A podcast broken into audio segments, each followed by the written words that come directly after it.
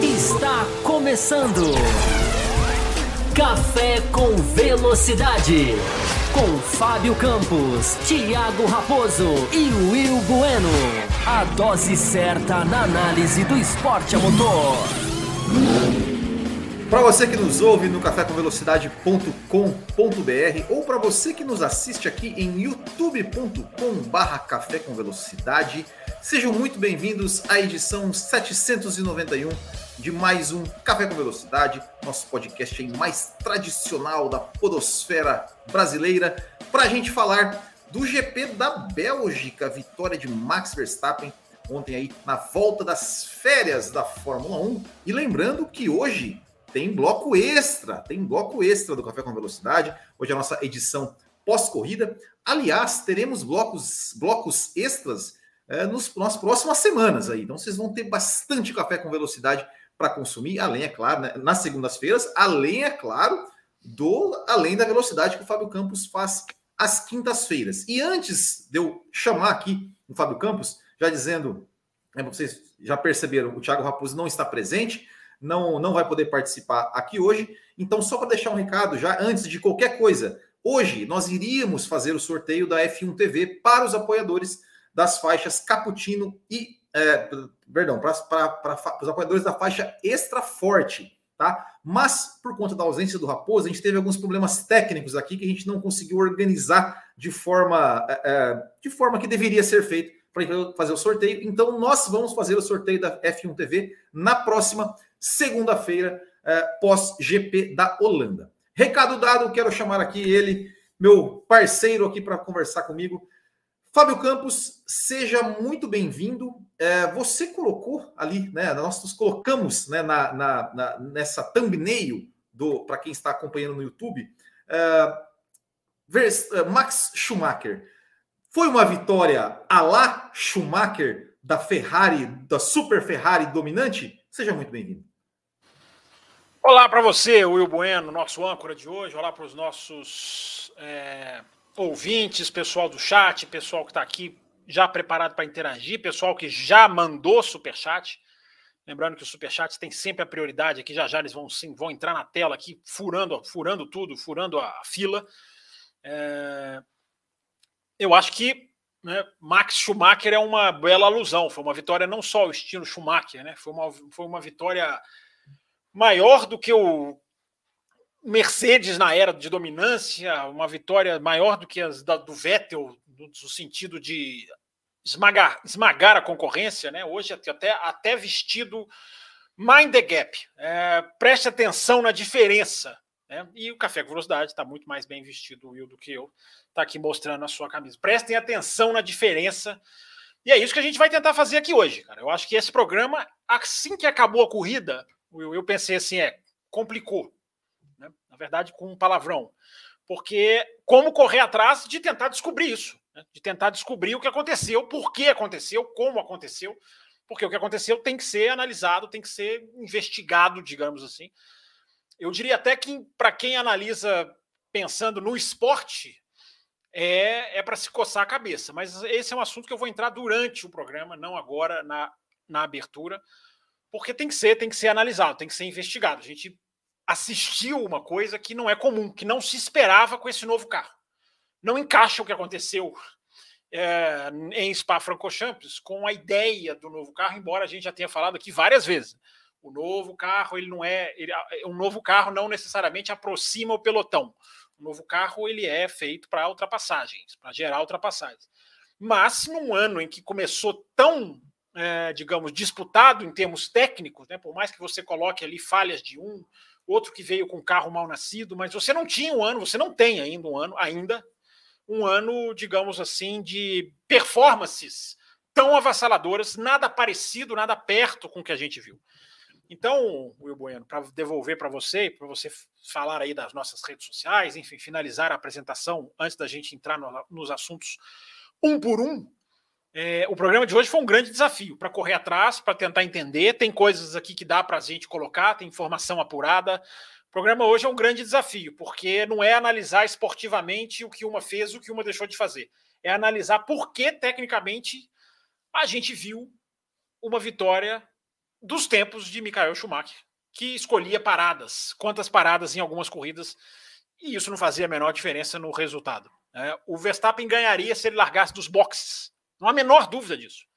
E aí, por quê? Esse é o assunto do programa de hoje. Além do programa extra, que você já falou, que nós vamos falar do grande destaque humano da prova, em termos de braço, e vamos falar de outras coisinhas mais, vamos falar da chegada da Audi. Tem assunto para o programa extra para os apoiadores, né, Will? Exatamente, Fábio Campos. Já que você citou Michael Schumacher, deixa eu deixar uma coisa muito clara aqui para quem está nos acompanhando. Schumacher não morreu, tá, pessoal? Só para só avisar, porque por acaso alguém, alguém, alguém. disse o contrário? Alguém disse Sim, alguém disse o contrário em rede nacional, em TV aberta. Mas, uh, tá? Não, não morreu. Ah, quero falar sobre essa história. No, no, tal, nesse bloco ou no bloco dos apoiadores, eu vou querer saber o que aconteceu. Agora fiquei é. curioso. Então vamos lá. Só, só para a gente então começar, já começar aqui, Fábio Campos, falando de Max Verstappen, falando do vencedor da prova, né? Afinal, uma vitória tão avassaladora. Então, tem aqui mensagens do Alessiano Júnior é, e também da Larissa, ambos, assim, é, falando sobre essa vitória, né? A, a, Larissa falando que corrida do Max é, nesse, nesse final de semana, eu não, é, eu não chamo, muitos chamam de passeio, eu chamo de humilhação. E o Alessiano falando, né? Como, como que é incrível com um carro que larga tão de trás, consegue vencer e chegar na 12 segunda volta é, como líder da prova, né? Chega na liderança, na, com 12 voltas, ele é, já era líder da prova. Liderança pura foi na 18, né? Pura Sim. na 18. Né? Na é. décima segunda, ok, ele era primeiro, não estou falando que o ouvinte está errado, não, mas eu conto como a recuperação, assim, pronto, é, na 18 mas é a mesma coisa. Antes da metade da prova, o cara já era. Já, se o Grande Prêmio de Spa fosse 50% do ano passado, do ano passado foi 2%, 5%. Se esse fosse 50%, o Verstappen tinha vencido. Mas pode continuar. Não, exatamente não. Então, é, é a, a questão é, é de onde veio todo, toda, essa, toda essa diferença? Toda essa diferença. É, vou, vou, eu quero que você foque é, mais na parte assim do conjunto é, Red Bull, né, da, da, questão do Red Bull, do Verstappen, de, da, da, todas aquelas aqueles, aqueles itens né, que fazem muita diferença, pneus, pista, carro, é, que depois eu quero falar algo sobre a pilotagem do Max Verstappen. Então, por favor, pode começar aí com a sua, com a sua análise. Então, eu não posso falar da pilotagem? Posso? Pode, claro que pode, claro. Tô brincando. É... Pois é, Will, a grande questão, vamos começar a analisar esse, esse, esse final de semana. Se você esqueceu, só fazer aqui, porque senão o meu a minha, a minha obsessão não me deixa descansar. Você esqueceu de falar das redes sociais, então eu vou falar aqui das redes sociais. Mas tudo bem, você tá, foi, você foi jogado na fogueira hoje. É, mas deixa eu falar aqui das redes sociais, colocar na tela aqui as redes sociais para quem quiser participar durante a semana, para quem quiser seguir as nossas atividades, para quem quiser, enfim, ficar ligado aí nas informações do programa, dos blocos especiais que muitas vezes pintam, do além da velocidade, às vezes muda um pouquinho de horário.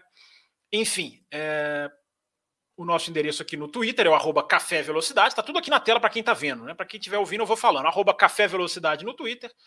No Instagram, arroba Café underline com underline velocidade. E no Facebook, o facebook.com barra Café Velocidade. Para quem quiser apoiar o canal, daqui a pouquinho a gente fala do nosso programa de apoio. Mas vamos lá, vamos sem mais, sem mais delongas. O programa de apoio está passando aqui na tela. Daqui a pouquinho o Will explica o que, que é, do que se trata e como se alimenta. É, vamos lá. A questão começando a analisar a questão Verstappen-Red Bull. Né?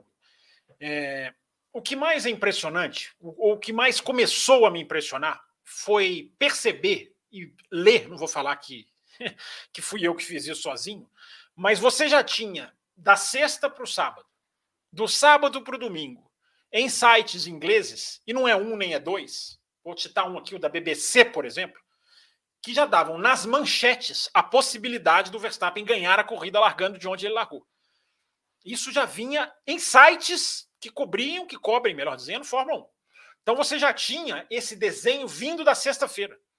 A sexta-feira, por mais que ela tenha sido interrompida, o que é sempre bom para a Fórmula 1, né? quando a sexta-feira interrompe por causa de, de chuva ou de acidente, no, nos dois FPs, o FP1 e o FP2, TL, né? Vocês dizem.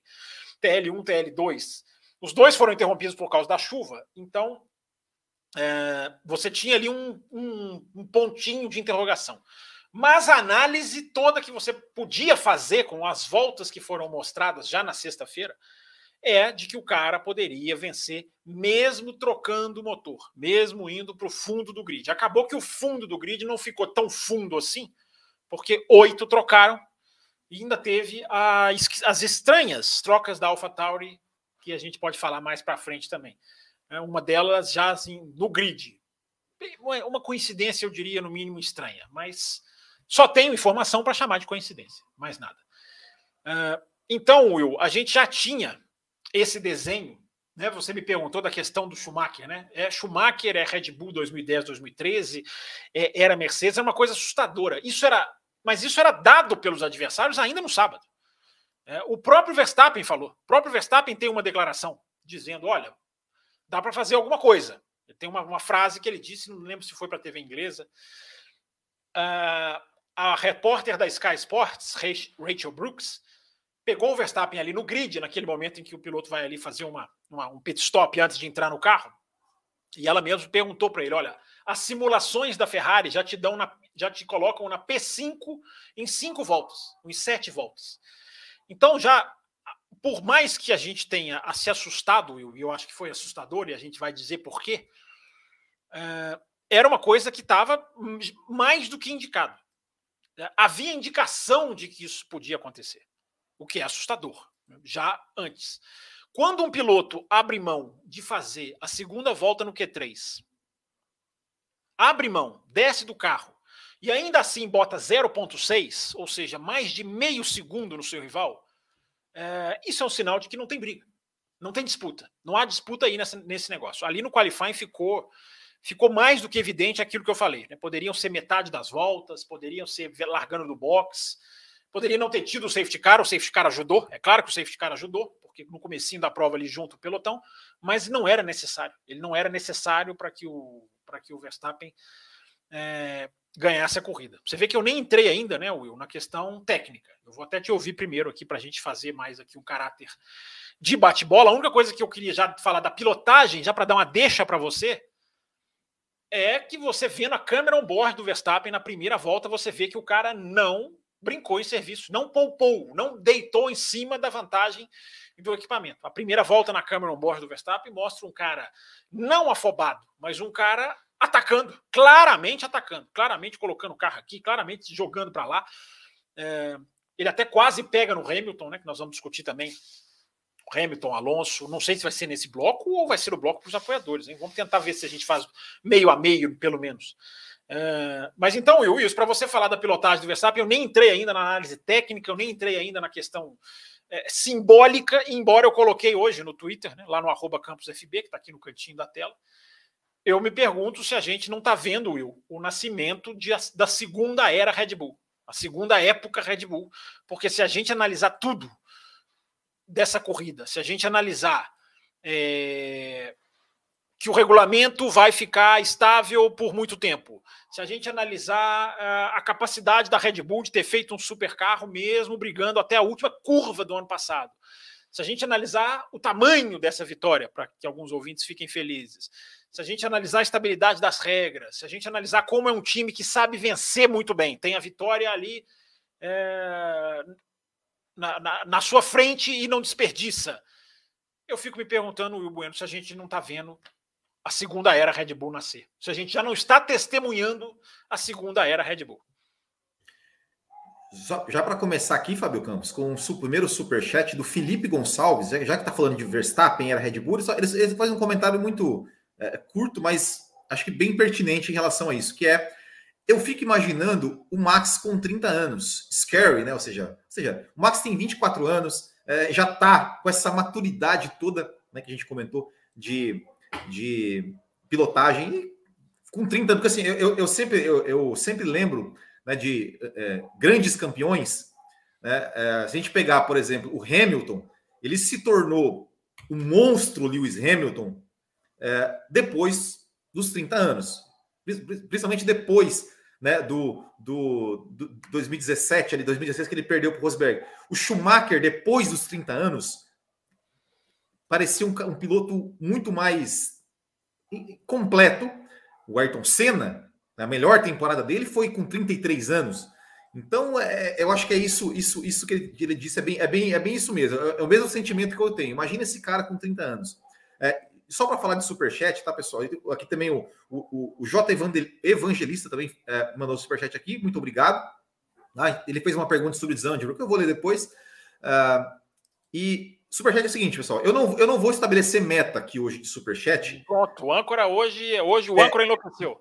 Mas, mas é, é o seguinte: enquanto tiver superchat, o programa vai, vai continuando. Enquanto tiver super, o superchat para eu ler, o programa vai continuando. Então, se vocês mandarem superchat aí, vai ficar. Vai ficar. Ou seja, o programa só acaba quando os superchats acabarem, é isso? Exatamente, exatamente. Então, assim, nem que a gente comece o segundo bloco depois aqui. Fica, depois fica duas horas e quem paga a conta sou eu aqui do. Não, mas aí, aí, aí não tem problema. Aí o Raposo, o Raposo, o superchat o Raposo fica feliz. Mas, eu, mas o que eu ia dizer, Fábio Campos, com relação à pilotagem, você até eh, mencionou né, a questão da câmera on board. Eu também fui assistir a câmera on board do, do, do Verstappen e do Leclerc nas primeiras. Do Verstappen até ele atingir a liderança, uh, e do Leclerc uh, um, pouco, um pouco antes, assim, da, da, até ele, ele. menos voltas do que o do Verstappen. Uh, e você falou, né, que, que, o, que você. Ah, o Verstappen atacando. Mas eu tive uma impressão um pouco diferente da sua, no sentido de o seguinte: parecia, eu, eu senti o Verstappen tão tranquilo, do tipo, cara, eu vou, eu vou fazer essa curva atrás da Aston Martin do Stroll, porque eu sei que eu vou pegar ele lá na frente. E ele pegava, botava ali na chinquene do, da, da Buzz Stop ali com uma tranquilidade. Pare, parecia que ele não estava disputando. Parecia que ele estava, assim, esperando o um momento. Não, eu, eu vou pegar ele ali. Não, beleza. Eu falei isso, eu falei isso, nada afobado. Nenhuma afobação, assim, mas atacando. Ele não levantou é, é, mas, mas, uma coisa assim, parecia, parecia realmente assim, é, é isso que você falou, né? Ele já sabia o que, o que é, é, desse, dessa superioridade, e ele estava assim, uma coisa.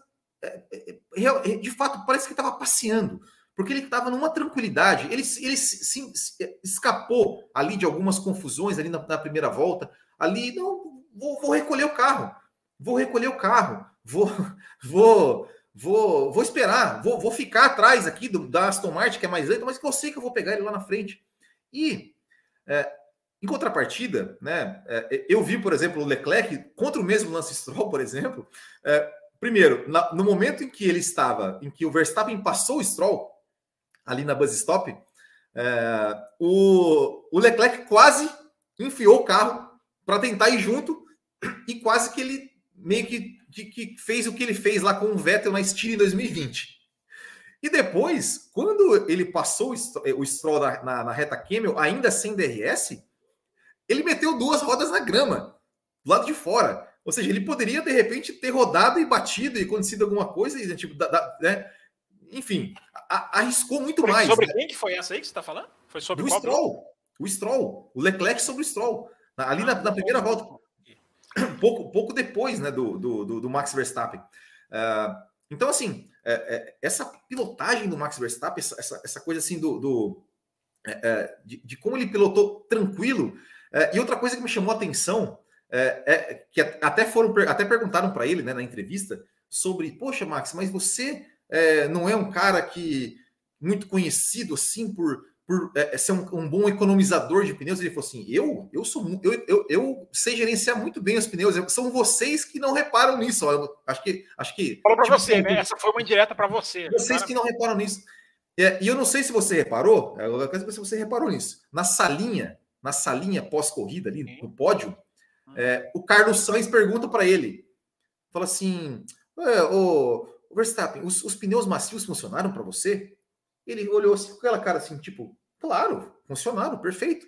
Ele, o Sainz falou assim para ele, poxa, para mim... Para você, né? Só para você. você. O Sainz fala, eu reparo em tudo. O Sainz é, vira para ele e fala assim, ele, ah, assim, para você, né? Porque para mim, mim, para mim, três até, voltas...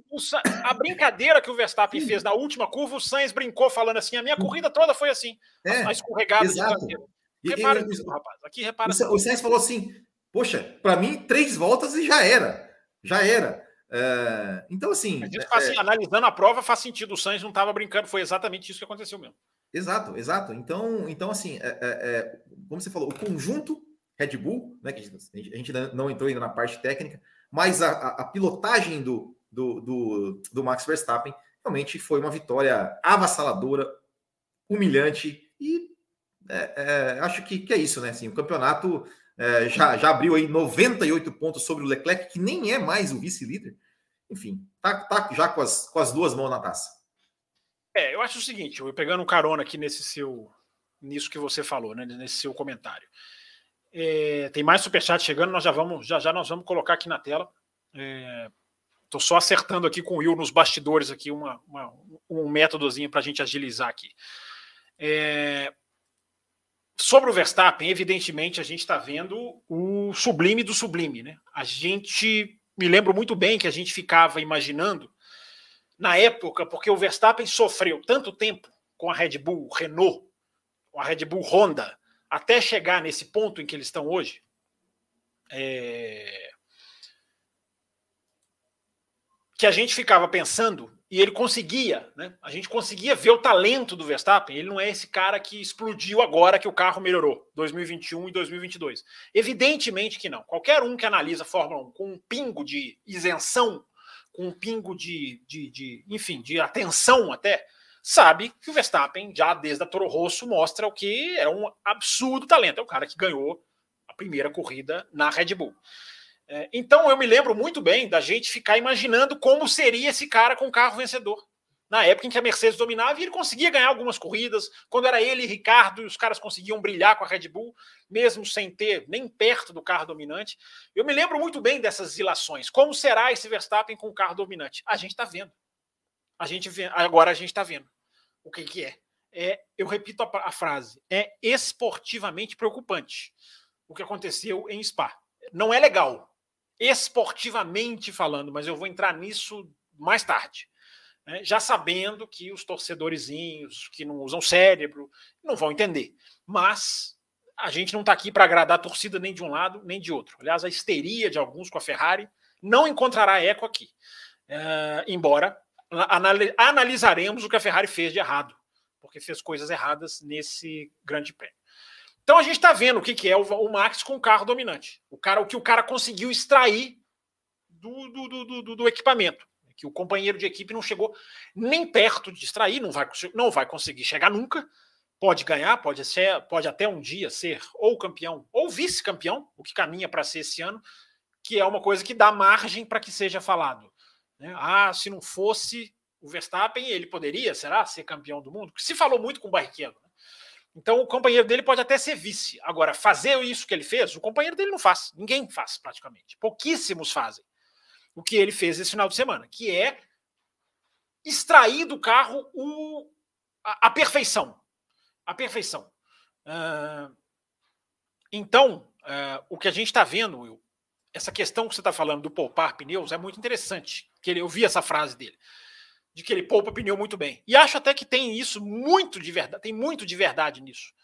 Porque o que acontece? Nós somos meio que condicionados, a nossa cabeça, a dividir pilotos em arrojados e cerebrais. Né? A gente foi educado assim, desde Senna e Prost. A gente acha, a gente é binário. Quando eu digo a gente, as pessoas, tá? É, são binárias no sentido de que ou o cara é agressivo ou o cara é gentil, ou o cara é da finesse. Há muito tempo não é assim. Há muito tempo não é 8 ou 80, não é 0 ou 1. Então, o que acontece com o Verstappen é que a capacidade dele técnica é tão vistosa é tão clara a olho nu a capacidade de arrojo, a capacidade de controle de carro, a capacidade de ultrapassar, que as pessoas, no modo binário, acham que ele se limita a isso. Mas não, ele fez várias provas com a Red Bull, Honda ou Red Bull Renault, vou repetir, que ainda não eram carros, quando eles, esses dois ainda não eram carros dominadores, que ele tinha um ritmo e uma consistência assustadora. E consistência é a palavra que você vê do cara. Porque se você pegar de 2021 para cá, o cara tem primeiro e segundo, eu até perdi aqui, depois eu vou até olhar. Mas é avassalador você somar primeiro e segundo do Verstappen em 2021 e 22. Então isso é um cara que não é só rápido, evidentemente, é um cara que tá, virou a regra e manteve o nível, virou o carro, mudou de campeonato. Esse campeonato é outro, tecnicamente, em relação ao do ano passado. E o cara consegue estar tá lá. Então o cara tem, tem muito de verdade nisso aí que ele está falando. Mas a gente é meio que induzido a achar que não, porque a gente vê o arrojo do cara e acha que ah, ele é arrojado, tá vendo? Então o negócio dele é esse. Não, ele não foi um cara que queima pneu mais do que nenhum dos seus companheiros de equipe. Porque isso fica claro quando você tem um companheiro de equipe da finesse, como por exemplo o Carlos Sainz. Ele foi muito mais rápido que o Carlos Sainz, o Carlos Sainz é o cara da finesse. Uh, mas ele não perdia para o Sainz nesse, neste quesito. Ele não, você teria uma comparação muito clara para você bater esse martelo. E esse martelo nunca precisou ser batido. Então, Will, para a gente continuar, eu vou falar daqui a pouquinho agora, assim, eu nem cheguei na parte técnica ainda, cara. Eu vou falar um pouco do, do quão assustador é, até simbolicamente, isso que ele fez. Mas eu acho que a gente tem mais mensagens, superchat, para a é, gente ajudar. Deixa, deixa, eu, eu já, já, que a gente está aqui exaltando a qualidade do, do piloto Max Verstappen, eu vou ler três superchats de Vamos uma lá. vez, porque falam mais ou menos sobre isso. O primeiro é do Edson Júnior, que ele pergunta o seguinte, né? Uh, ó, memoriza as, as perguntas aí, hein? Boa noite. Este ano, este ano, a passagem de bastão está sendo feita do Hamilton para o Max? Essa é a primeira. É, depois tem a do, do José Etienne, que ele pergunta assim: Will e Fábio, vocês acham que Verstappen está se tornando um dos maiores da história ou ainda é cedo para dizer isso? É, e a última, que também tem a, tem a ver com isso, é Guilherme Polegato. Onde está Verstappen hoje na história da Fórmula 1? Então, assim, o Fábio Campos. Uh... Boas perguntas, hein? E aí? Vamos lá, uma por uma, hein? É... Se bem que eu perdi. Eu perdi a primeira, eu fiz besteira aqui. A, primeira, a... a primeira é se está é se tá sendo uma passagem de bastão, vamos dizer assim, ah, é. do, do Hamilton Verstappen a passagem. Quem que é? Eu queria achar que eu devia, devia ter. É o... eu, eu, que fiz a, eu fiz a besteira aqui, viu, eu, eu, eu, apaguei o superchat aqui da minha, da minha lista. Deixa. De vai, vai que eu acho. Tá, acha aí você me fala aqui que eu ponho na tela de novo. Ah, achei aqui, ó. Edson Júnior, tá aqui. Isso. É, é muito cedo para a gente cravar passagem de bastão, mas é uma possibilidade sim, porque casa com o que eu falei da era Red Bull. A gente já pode ter entrado na era Red Bull porque a gente viu a Red Bull ganhar o ano passado. Esse já vai ser, já é, já foi o segundo título do Verstappen. É, é um regulamento que não vai mudar. E, é um alto nível muito grande, porque não é. Gente, o Grande Prêmio da Bélgica tem os seus fatores de exceção. Tem. Não vamos ser aqui precipitados de achar que, o, que tudo mudou e que eu, vai ser assim em todas as corridas. Vamos esperar para ver se vai ser. Mas análise técnica não indica exatamente isso. As, as futuras corridas até podem indicar. Mas uh, do jeito que foi, não é necessariamente. Então, eu entendo que a gente ainda está todo, estamos todos nós muito impressionados com o que a gente viu. É impressionado. Tanto que eu coloquei no meu Twitter hoje essas projeções, essas, essas ilações e esses e até números. Né? Principalmente números, porque as pessoas ficaram tão preocupadas, tão preocupadinhas em acabou o campeonato ou não, em ficar nessa pergunta boba, insistiva, insistente, repetitiva, que as pessoas se esqueceram, talvez, de pensar que o campeonato nunca existiu. Não existiu o campeonato em 2022, porque a diferença do Leclerc para o Verstappen na no, no pós-Austrália, porque até a Austrália eram duas quebras da Red Bull em três corridas. Assim que isso acabou, o Verstappen abriu 144 pontos para o Leclerc, da Austrália até aqui. 144 pontos, gente, em 11 corridas, dá exatamente, quase que exatamente 13 pontos por corrida. 13 pontos por corrida é a diferença do primeiro para o quarto. Então, o que aconteceu depois da Austrália, em média de pontos, é Verstappen em primeiro, Leclerc em quarto. Isso não é disputa de título. Um primeiro colocado não disputa um título com quem chega em quarto toda hora. Ah, chega num dia, numa, numa situação, então o campeonato nunca existiu. Nunca existiu. Nós não tivemos disputa pelo título em 2022. Agora, passar o bastão, Edson Júnior, depende do que vai acontecer lá na frente. Depende de uma queda do Hamilton, que é muito difícil da gente cravar. Eu não ouso cravar. Tem um simbolismo na sua pergunta que eu entendo, que é que é palpável, é concreto. É um simbolismo de que acabou a geração de um e tá, pode estar tá começando a geração de outro. Mas é, passar o bastão e meio que sentenciar o fim da era Mercedes, ou o fim das vitórias da era Mercedes já acabou, mas a, o fim das vitórias da Mercedes. A outra que você leu, você leu outras duas, né, Will? Do José, foi de quem? Foi do José Etienne. Do Guilherme Polegato é. e do José Etienne. Ambos é. praticamente a mesma coisa, assim, né? Se o Verstappen já é um dos maiores da história e onde é que ele está nessa história? Se ele não é um dos maiores, onde ele está nessa história da Fórmula 1? Se é que a gente já pode é. falar algo sobre isso? Essa pergunta é muito boa, cara, porque a gente tem que diferenciar talento e percepção. Eu sempre falo isso aqui no café, desde que eu entrei, né? Automobilismo é percepção.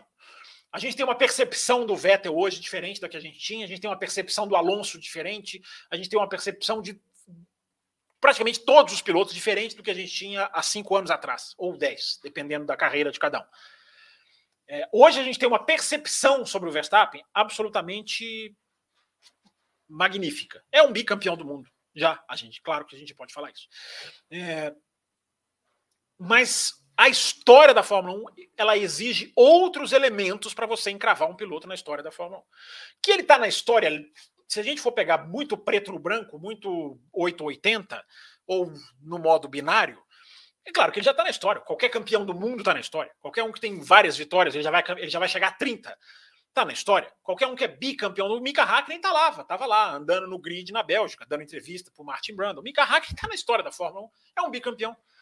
Né? Agora, se a percepção da pergunta é qual o tamanho de Verstappen na história da Fórmula 1, não dá para responder, sem ser precipitado. Algum cara que é mais, digamos assim, se deixa levar por uma análise mais emotiva, ele vai falar: não, já é um dos grandes, já é um dos gênios. Ele pode até ser no braço, mas no braço e na história são duas coisas diferentes. Na história, para ele entrar entre os grandes, ele ainda tem que garimpar muito, ele ainda tem que acelerar, queimar gasolina, gasolina sustentável daqui a pouco, é, ele ainda tem que fazer muita coisa para estar. Tá, se, a, se, se, a, se a entrelinha da pergunta é o tamanho. Na, na história ele está, evidentemente que ele está. Título mundial, vitórias, enfim. O Verstappen, ele já está, inclusive, na história, se ele não tivesse ganho o título do ano passado e se ele não ganhasse esse ano. É, o tamanho do talento dele, eu acho que já o colocaria na história. Agora, o quão grande na história é, aí eu respondo, estou respondendo justamente o Guilherme também. Né? Tu fez, fiz as perguntas, como você falou, Will, são parecidas, então a, a resposta serve para as duas. Aonde está o Verstappen na história é cedo para dizer.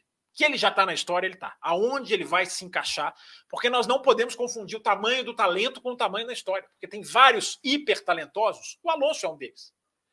O, o número de título dele não bate com o talento dele. O Alonso tinha talento para ser heptacampeão do mundo.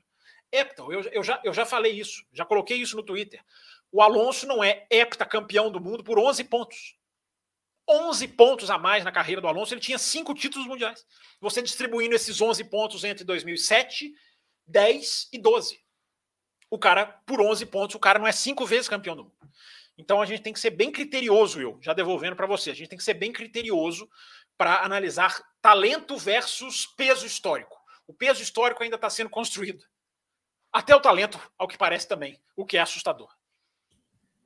É, é eu acho que é isso aí mesmo. Eu acho assim, é, é em termos de talento, é, é, eu acho que, é, sem, sem dúvida, né, é, um dos maiores talentos que a Fórmula 1 já, já teve, pelo menos, pelo menos, pelo menos desde quando eu vi, desde quando eu, desde quando eu assisto Fórmula 1, é um dos maiores talentos. Eu falei isso, Will, eu falei isso lá no Loucos para Automobilismo e teve gente que me, me, me, me arrebentou.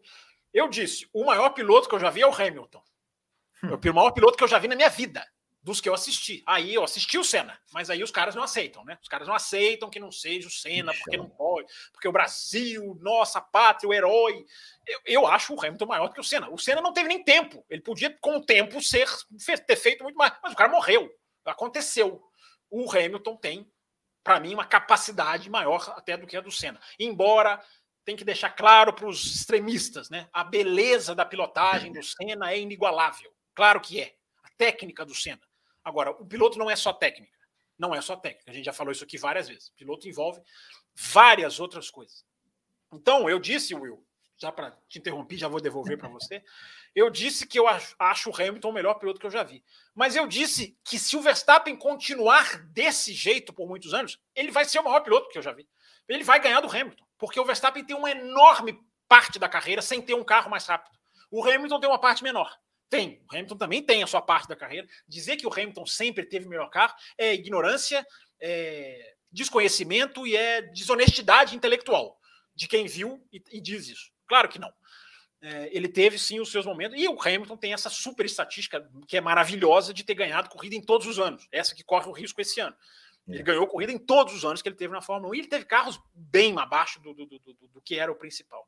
Mas, Will, o Hamilton está na primeira. Só que se o Verstappen estender esse nível, Entende o que eu estou dizendo? Nesse nível, se ele, se ele esticar, é, é porque é absurdo, é avassalador. É, na minha opinião, o Verstappen é um piloto assustador, em todos os sentidos. Assustador a concorrência, assustador pelo que sabe fazer, assustador quando vem na pista e vai ultrapassar alguém, é, assustador projetar o futuro. O Verstappen me assusta. Eu não sei de você, Will. Não, não é, é que assim, Fábio Campos, se ele pilotar, continuar pilotando nesse nível, vão dizer que só ganha por causa do carro. Isso aí você pode ter certeza. Você pode ter certeza. Mas será uma enorme desonestidade. Não, mas, mas, mas assim vai como é com ele. Vai pagar o 2019, o 18, não, mas... o 17, o 16 da primeira vitória não, na Não, eu sei, eu ah, sei. Dois bateram, o Hamilton e o Rosberg bateram, claro que isso está tá em jogo.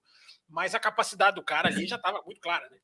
Mas é, não, mas é, é, é, o que dizem do Hamilton, né? É o que dizem do Hamilton, é o que dizem do Schumacher. Ah, só ganhou porque é o que dizem do Vettel. É, é sempre assim, quando o cara começa, começa a, a, atingir um nível muito alto, é, pilotando um, o, o, melhor ou o segundo melhor carro, é, é, automaticamente, automaticamente desmerece um piloto e, e, é culpa do carro. Né? Você, é, você, a, a gente tem que tomar muito cuidado com esses caras, né, Will? Porque eles acabam jogando o nível da discussão para baixo. Se a gente é. abraçar essa, essa ideia desses caras, a gente desce o nível. Porque evidentemente Exato. que o melhor carro conta. Evidentemente que o carro é mais do que 50% do resultado. Acho que, não, acho que ninguém tem dúvida disso, embora nós nunca vamos saber o percentual peso carro-piloto. Nós nunca vamos ter essa, essa medida exata. A gente pode chutar. Eu não gosto de chutar, mas eu, a gente pode dizer como segurança, o carro é mais de 50%. Agora, a gente está vendo, a gente está vendo o Leclerc, a gente viu o Montoya, a gente viu o próprio Kimi Raikkonen, a gente viu o próprio David Coulter, a gente viu vários pilotos que, independente de onde se posicionava o carro, eles não extraíam do equipamento a, aquilo que o equipamento podia dar. Então, dizer que o piloto só ganha pelo carro é, eu vou repetir, é ignorância, é desconhecimento é burrice e é, para quem viu e está fazendo isso só de maldade, é desonestidade intelectual. Porque não é. Porque, evidentemente, não é só o carro. O carro conta muito. Mas o cara vai lá e o cara tem que extrair do carro. Esses caras extraem. É, então, exatamente. Eu, eu, eu, ia, eu ia falar outra coisa, mas eu vou, aproveitar o gancho que você está falando de piloto e tal. Hum. É, superchat do Carlos Eduardo Ferreira. Boa ah, noite. Carlos, Carlos, Eduardo Ferreira presente também nas segundas-feiras. Ele Exatamente. que é a, ele é, uma, ele é a unidade de potência às quintas-feiras, ele também está nas segundas-feiras. Vamos lá, ó. Boa noite, Fábio Will. A diferença entre Max e Pérez é realmente toda essa que apareceu ontem? Ontem, aí ele fala outra coisa do, do, do, do Binotto, né? Que até o, é, o Binotto parece que está questionando isso. Deixa eu aproveitar aqui uma outra, uma outra uh, uh, mensagem também. Uh, pra, já, já entrando em Verstappen, também falando um pouco do Pérez, né? Uh, muito, se, muito se fala da uh, Afonso Cadete, né? Falando que o Sérgio Pérez ficou pela terceira vez consecutiva mais de 15 segundos do seu colega de equipe e dessa vez partindo da primeira fila, enquanto o Max partiu da 14 quarta posição. Que é um então, enorme erro o Max é. partiu da 13 terceira. Daqui a pouquinho eu vou falar sobre Sim. isso, mas vai lá, continua. É, então, assim, é, é, é, essa, essa comparação, por que, que um né, consegue extrair melhor do, do, carro, o outro não? E o que faz esse carro da Red Bull assim, ser tão superior aos demais? Vamos lá. Pelo menos, carro... em Spa. Pelo menos em Spa, né? É, pois é. Nós vamos analisar Red Bull Spa daqui a pouquinho, porque é grande análise. Assim, é, é, é tema interessante. Mas como, já, como você puxou o Pérez, antes de eu voltar a falar do Verstappen, da situação, da força da, da, do, do, atual momento do Verstappen, porque a gente correu atrás, cara. A gente correu atrás para fazer um programa aqui com informação e com vários pontos de reflexão para o ouvinte. O ouvinte já sabe, já conhece o nosso trabalho. É, mas sobre o Pérez, eu acho que ficou, eu acho que ficou bastante, é, o que ficou bastante evidente, isso que o ouvinte falou. É, e aí o ouvinte pergunta, o próprio Carlos Eduardo pergunta aqui, né? Acho que está até aqui na tela, está aqui na tela, né? A diferença realmente toda essa que apareceu ontem. Não. O tamanho da diferença não é esse. Não, aí a, a gente tem que tomar cuidado para não analisar a, com os olhos brilhando, analisar no calor da emoção. A diferença não é desse tamanho. Né? É aquele negócio. O Verstappen parou, abriu mão de fazer a última volta no Q3 e botou mais de meio segundo no Sainz, botou ainda mais no Pérez. Não é essa não é a diferença real. Agora, o que aconteceu em Spa, eu sei que fica muito evidente porque um chega 18 segundos atrás, largando na primeira fila, como foi mencionado, do cara que largou em 13 terceiro. Ele não largou em 14, ele largou em 13 terceiro. A gente 14 tá vivendo... colchete. É, mas não é a 14 posição. Ele tinha 13, ele era o 13. A gente está vivendo aquilo ali da, da, da, da, imprensa que às vezes acontece no futebol, dela se pegar no fato e não ver que o fato está distorcido. Né? Então, vamos, vamos dizer as coisas como elas são. Ele largou em 13, porque a Red Bull tirou o Gasly. Não sei se precisava ou não, não, não sei. Mas enfim, muita coincidência, né? Toro Rosso, a Alpha Tauri, os dois carrinhos né, saindo da frente do, do Verstappen. Enfim, isso não era absolutamente, não mudou nada. Claro que não faz, faz a menor diferença. A diferença, para complementar sobre o Pérez, a diferença não é desse tamanho. Mas esse final de semana mostrou como um é diferente do outro no sentido não de é melhor, mas como um consegue coisas que o outro não consegue. É, o que houve nesse final de semana foi uma sintonia de fatores, que já já nós vamos entrar, foi uma conjunção técnica que a gente pode especular e tomara que a nossa especulação te, esteja certa, porque se não houver explicação para o que aconteceu, é, é, sinal de que pode acontecer mais. Embora eu não acho que vai acontecer em Zandvoort. Acho que Zandvoort já é outro cenário, porque já é outra pista completamente diferente. Agora, se acontecer, se o fator, é, o fator Spa for casado com o fator Hungria, porque não podemos esquecer. Na Hungria o cara veio de décimo e ganhou fácil também, de décimo. Mas eu ainda acho que são fatores técnicos bem diferentes, embora recuperações bonitas semelhantes, mas fatores técnicos diferentes. Uh, então a resposta é essa, Will. Não sei se você quer complementar. A diferença para o Pérez não é, não é desse tamanho. Mas o que o Verstappen conseguiu fazer, o Pérez jamais vai conseguir.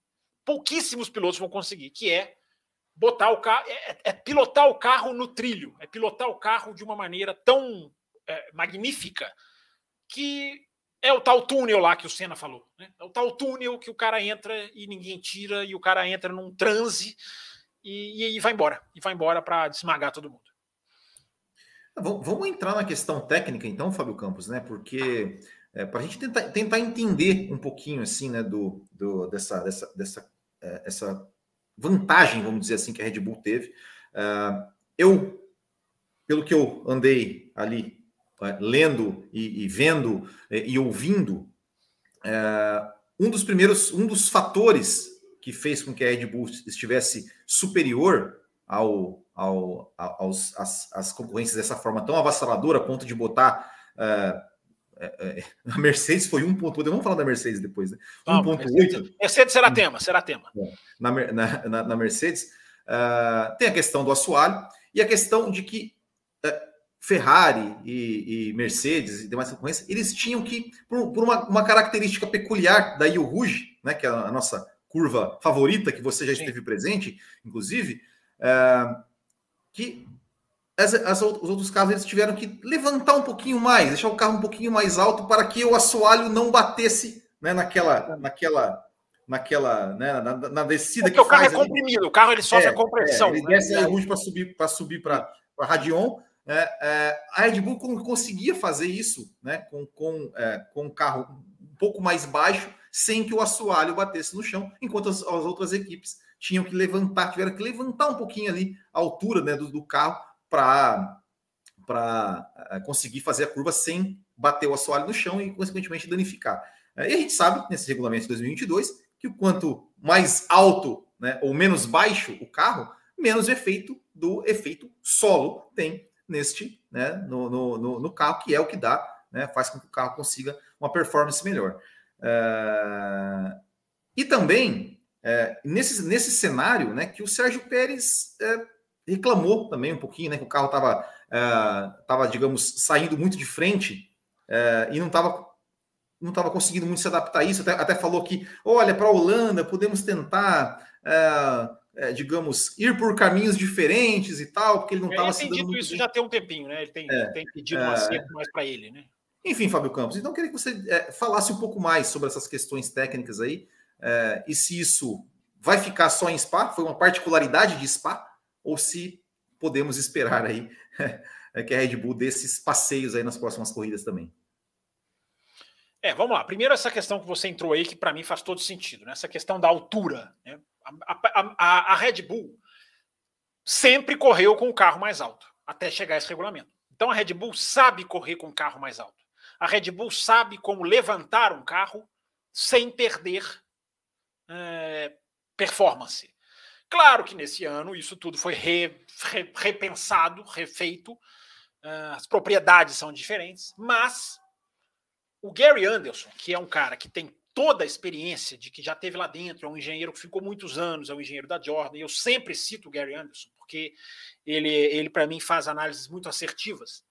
E o Gary Anderson já escreveu sobre isso, de que a Red Bull ela não precisa levantar tanto o carro, porque ela já conseguiu no assoalho dela uma solução que dá, sem que o carro suba muito, dá para o assoalho manter nas suas bordas, nas suas, pelas suas extremidades, uh, desenho, enfim, toda uma parte técnica que eu não vou entrar aqui.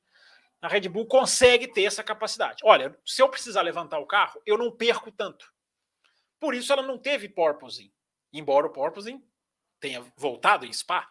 A regra, a regra trouxe de volta, o que mostra que muita gente estava se livrando dele com aquelas artimanhas do assoalho independente. Né? Uma prancha faz assim, outra prancha faz assim. Enfim, é, a Red Bull sempre soube trabalhar com o carro mais alto. Então, ter que levantar o carro, que nessa Fórmula 1 é um suicídio técnico, você está perdendo muita performance você levantando o carro e não achem que eu estou falando exagero, gente. Eu estou falando, nós, a Fórmula 1 toda está falando de milímetros. Milímetros fazem enorme diferença. Um carro que tem que levantar 2 milímetros é um carro que vai perder performance. Claramente. 2 milímetros. Eu não consigo mostrar 2 milímetros. Eu preciso de uma régua para você saber 2 milímetros o que, que é. Então você imagina na situação que o Will falou você ter que subir o carro para que ele evite a compressão no Rouge. A Red Bull ganhou muito por causa da Rouge. Embora ela tenha sido mais rápida de reta, mais rápida de curva, nas curvas de alta, na pull na, na freada da buzz stop, a Red Bull não teve nenhum tipo de deficiência que a gente faz aqui. A gente está fazendo o ano inteiro, né? Ponto forte de uma, ponto fraco de outra. É, a Red Bull não teve deficiência, mas o fator Rouge, que não se repete em lugar nenhum, nenhum do, do calendário, da, da, das pistas da Fórmula 1, é, que é o fator de compressão do carro, o carro ele é, ele é forçado para bater no chão. É, aliás, a Rouge ficou a, a ficou mais plana depois dessa reforma. A parte justamente debaixo da Rouge, o pé da Rouge, e eu posso falar isso por experiência própria. O pé da Rouge ele era assim em V, para quem está assistindo. Ele era em V. Ele passou a ficar assim. O pé da Rouge ficou mais plano. Uh, claramente nitidamente. A Sky foi atrás, o Anthony Davidson conversou com o projetista da reforma, com a empresa, enfim, é, a inclinação, eles juraram, há uma desconfiança de quem estava lá, de que a inclinação mudou, ficou menos inclinada. Mas isso eu não posso dizer pela televisão. Mas a empresa diz que a inclinação não mudou, continua inclinada. Agora a entrada mudou. O pé da Ruge mudou. Mudou claramente. É, mas mesmo tendo mudado, a como o carro no efeito solo ele é puxado para baixo, na hora que chega numa parte de subir e descer, o V que eu estou dizendo, mesmo que não seja mais tão V, é, o carro vai bater, o carro vai raspar, o carro vai arrebentar no chão. Então você precisa evitar isso, porque agora, com as novas diretivas técnicas, você não pode mais desgastar a prancha a esmo. Não é só mais um pedacinho da prancha debaixo do carro que você tem que manter. Então, isso é uma aula, Will Bueno, para quem não o que eu estou falando, mas a, o que aconteceu é uma aula para quem ainda acha que um carro de Fórmula 1, assim como acham que um piloto ganha só por causa do carro, há muita gente que acha que um carro de Fórmula 1 tem uma, uma, uma, uma solução que o coloca como superior aos demais. Eu falei aqui no Além da Velocidade na quinta-feira, não sei se você ouviu. É, a mudança do assoalho não era garantida que prejudicaria a Red Bull, como a, a, a, o endurecimento da verificação da asa flexível ano passado não prejudicou. Porque o carro de Fórmula 1 é um conjunto que se, que se, que se faz, é um conjunto que, que, se, que opera tudo interligado. Então, se uma parte é prejudicada, se uma parte é obrigada a ser alterada, os caras conseguem contornar isso. De alguma maneira, os caras conseguem aliviar, amenizar. O que, que a gente viu? A gente viu a Red Bull mais rápida de toda é, a, que a gente viu em toda a década praticamente, justamente no final de semana em que a gente ficava, olha, mas vai prejudicar, ah, vai tirar vantagem, ah, vai não sei o quê, e agora? É, não tirou, não tirou, porque o carro de Fórmula 1, repito, é um conjunto de coisas. Então, Will Bueno, a, a, a, parte da altura é muito importante. A parte da altura é muito importante, porque se eles subiram, eles sabem subir, e se o Gary Anderson, como ele disse, eles nem precisaram subir tanto, claro que alguma coisa todos subiram, mas se eles não precisaram subir tanto, já é outra sacada Adrian Newey que os fez é, ganhar do jeito que ganharam. Eu repito, é, essa questão de altura, essa questão de reiki ou não, explica perfeitamente os caras serem mais rápidos de reta e de curva. Porque quando é asa, e a gente tem falado muito de asa esse ano, a asa ela te, ela te dá num lugar, ela é o cobertor curto, ela é a balança. Ela te dá num lugar, mas ela te tira de outro. E a Red Bull passeava nas retas, não tanto quanto a Williams, o mais rápido de reta, mas passeava nas curvas. O setor 2 era avassalador. Então, o que, que explica isso, se não é asa? A altura do carro faz todo sentido para explicar. Todo sentido. E, Will Bueno, eu só complemento na questão que a gente tem falado aqui desde o Bahrein. Né? Não é mais só característica de carro que define corrida de Fórmula 1, não esse carro que ainda é um adolescente na mão dos engenheiros, ainda é um, um pré-adolescente, até eu diria. Porque a gente tem falado aqui várias vezes. Não conhecer o carro coloca um fator de imprevisibilidade. Olha a Mercedes. Olha a Mercedes. Olha o exemplo de não conhecer o carro que a Mercedes dá.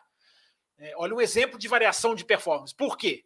Borracha, pneu, asfalto, pista, temperatura decidem o jogo. Uma corrida de Fórmula 1 hoje é uma numa temperatura e é outra na, na, em temperatura diferente, na mesma pista, na mesma horário, no mesmo horário. É, por que, que eu estou dizendo isso? Porque houve uma mudança de temperatura que teria favorecido muito a Red Bull. Que eu fui apurar isso. Com a pista fria, o que exigiria mais? O pneu sensível, o que eles chamam de limited em inglês, ou rear limit, ou front limit. O limitado no frio seria o pneu da frente, que normalmente uh, joga as coisas para um outro lado. Com o calor, isso mudou. O pneu da frente deixou de ser o perigoso, o sensível, passou a ser o pneu de trás. E nessa situação, a Red Bull se deu muito bem, muito bem. A questão do, do, da, da, temperatura dos pneus, quando nós formos falar da Ferrari e quando nós formos falar da Mercedes, vocês vão ver como ela é importante. Então, Will, para finalizar, a questão da altura é fatal parece ser fatal, porque vem de vários jornalistas. Uh, e a questão da temperatura, que agravou. Não é que a Mercedes só foi, a, a, Red Bull só foi o que foi porque passou do frio da sexta e sábado para o calor. Não, mas jogou ela no território ainda mais à vontade. Deixou ela no território ainda mais à vontade. Porque o Verstappen é um cara que gosta da frente presa. A frente dura, o carro de frente perfeita. Quando o pneu da frente deixa de ser o perigoso e passa a ser o de trás, ou seja, você não tem que cuidar do da frente tanto quanto você cuida no de trás, o cara se deu melhor ainda. Para a gente encerrar então a questão da Red Bull, né, ou para a gente já, já passar para os outros assuntos, tem mais aqui dois superchats.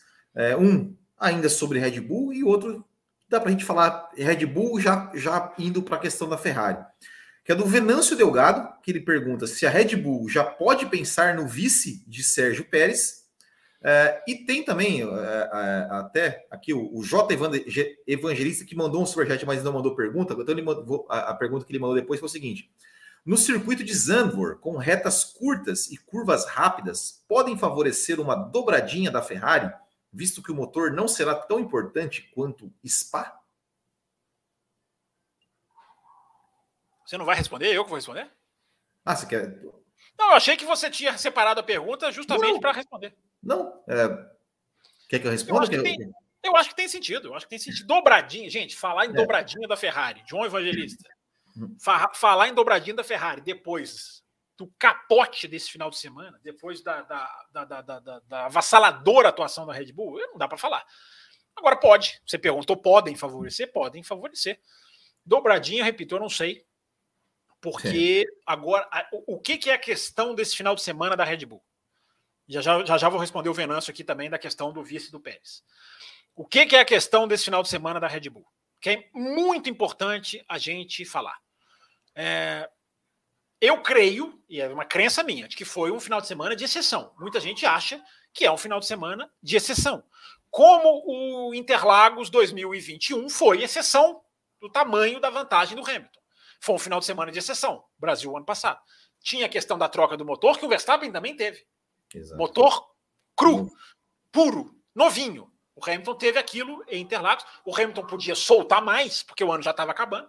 Os caras podiam jogar mais lá na frente ainda o giro do motor, porque ele não ia ter a vida útil dele cumprida.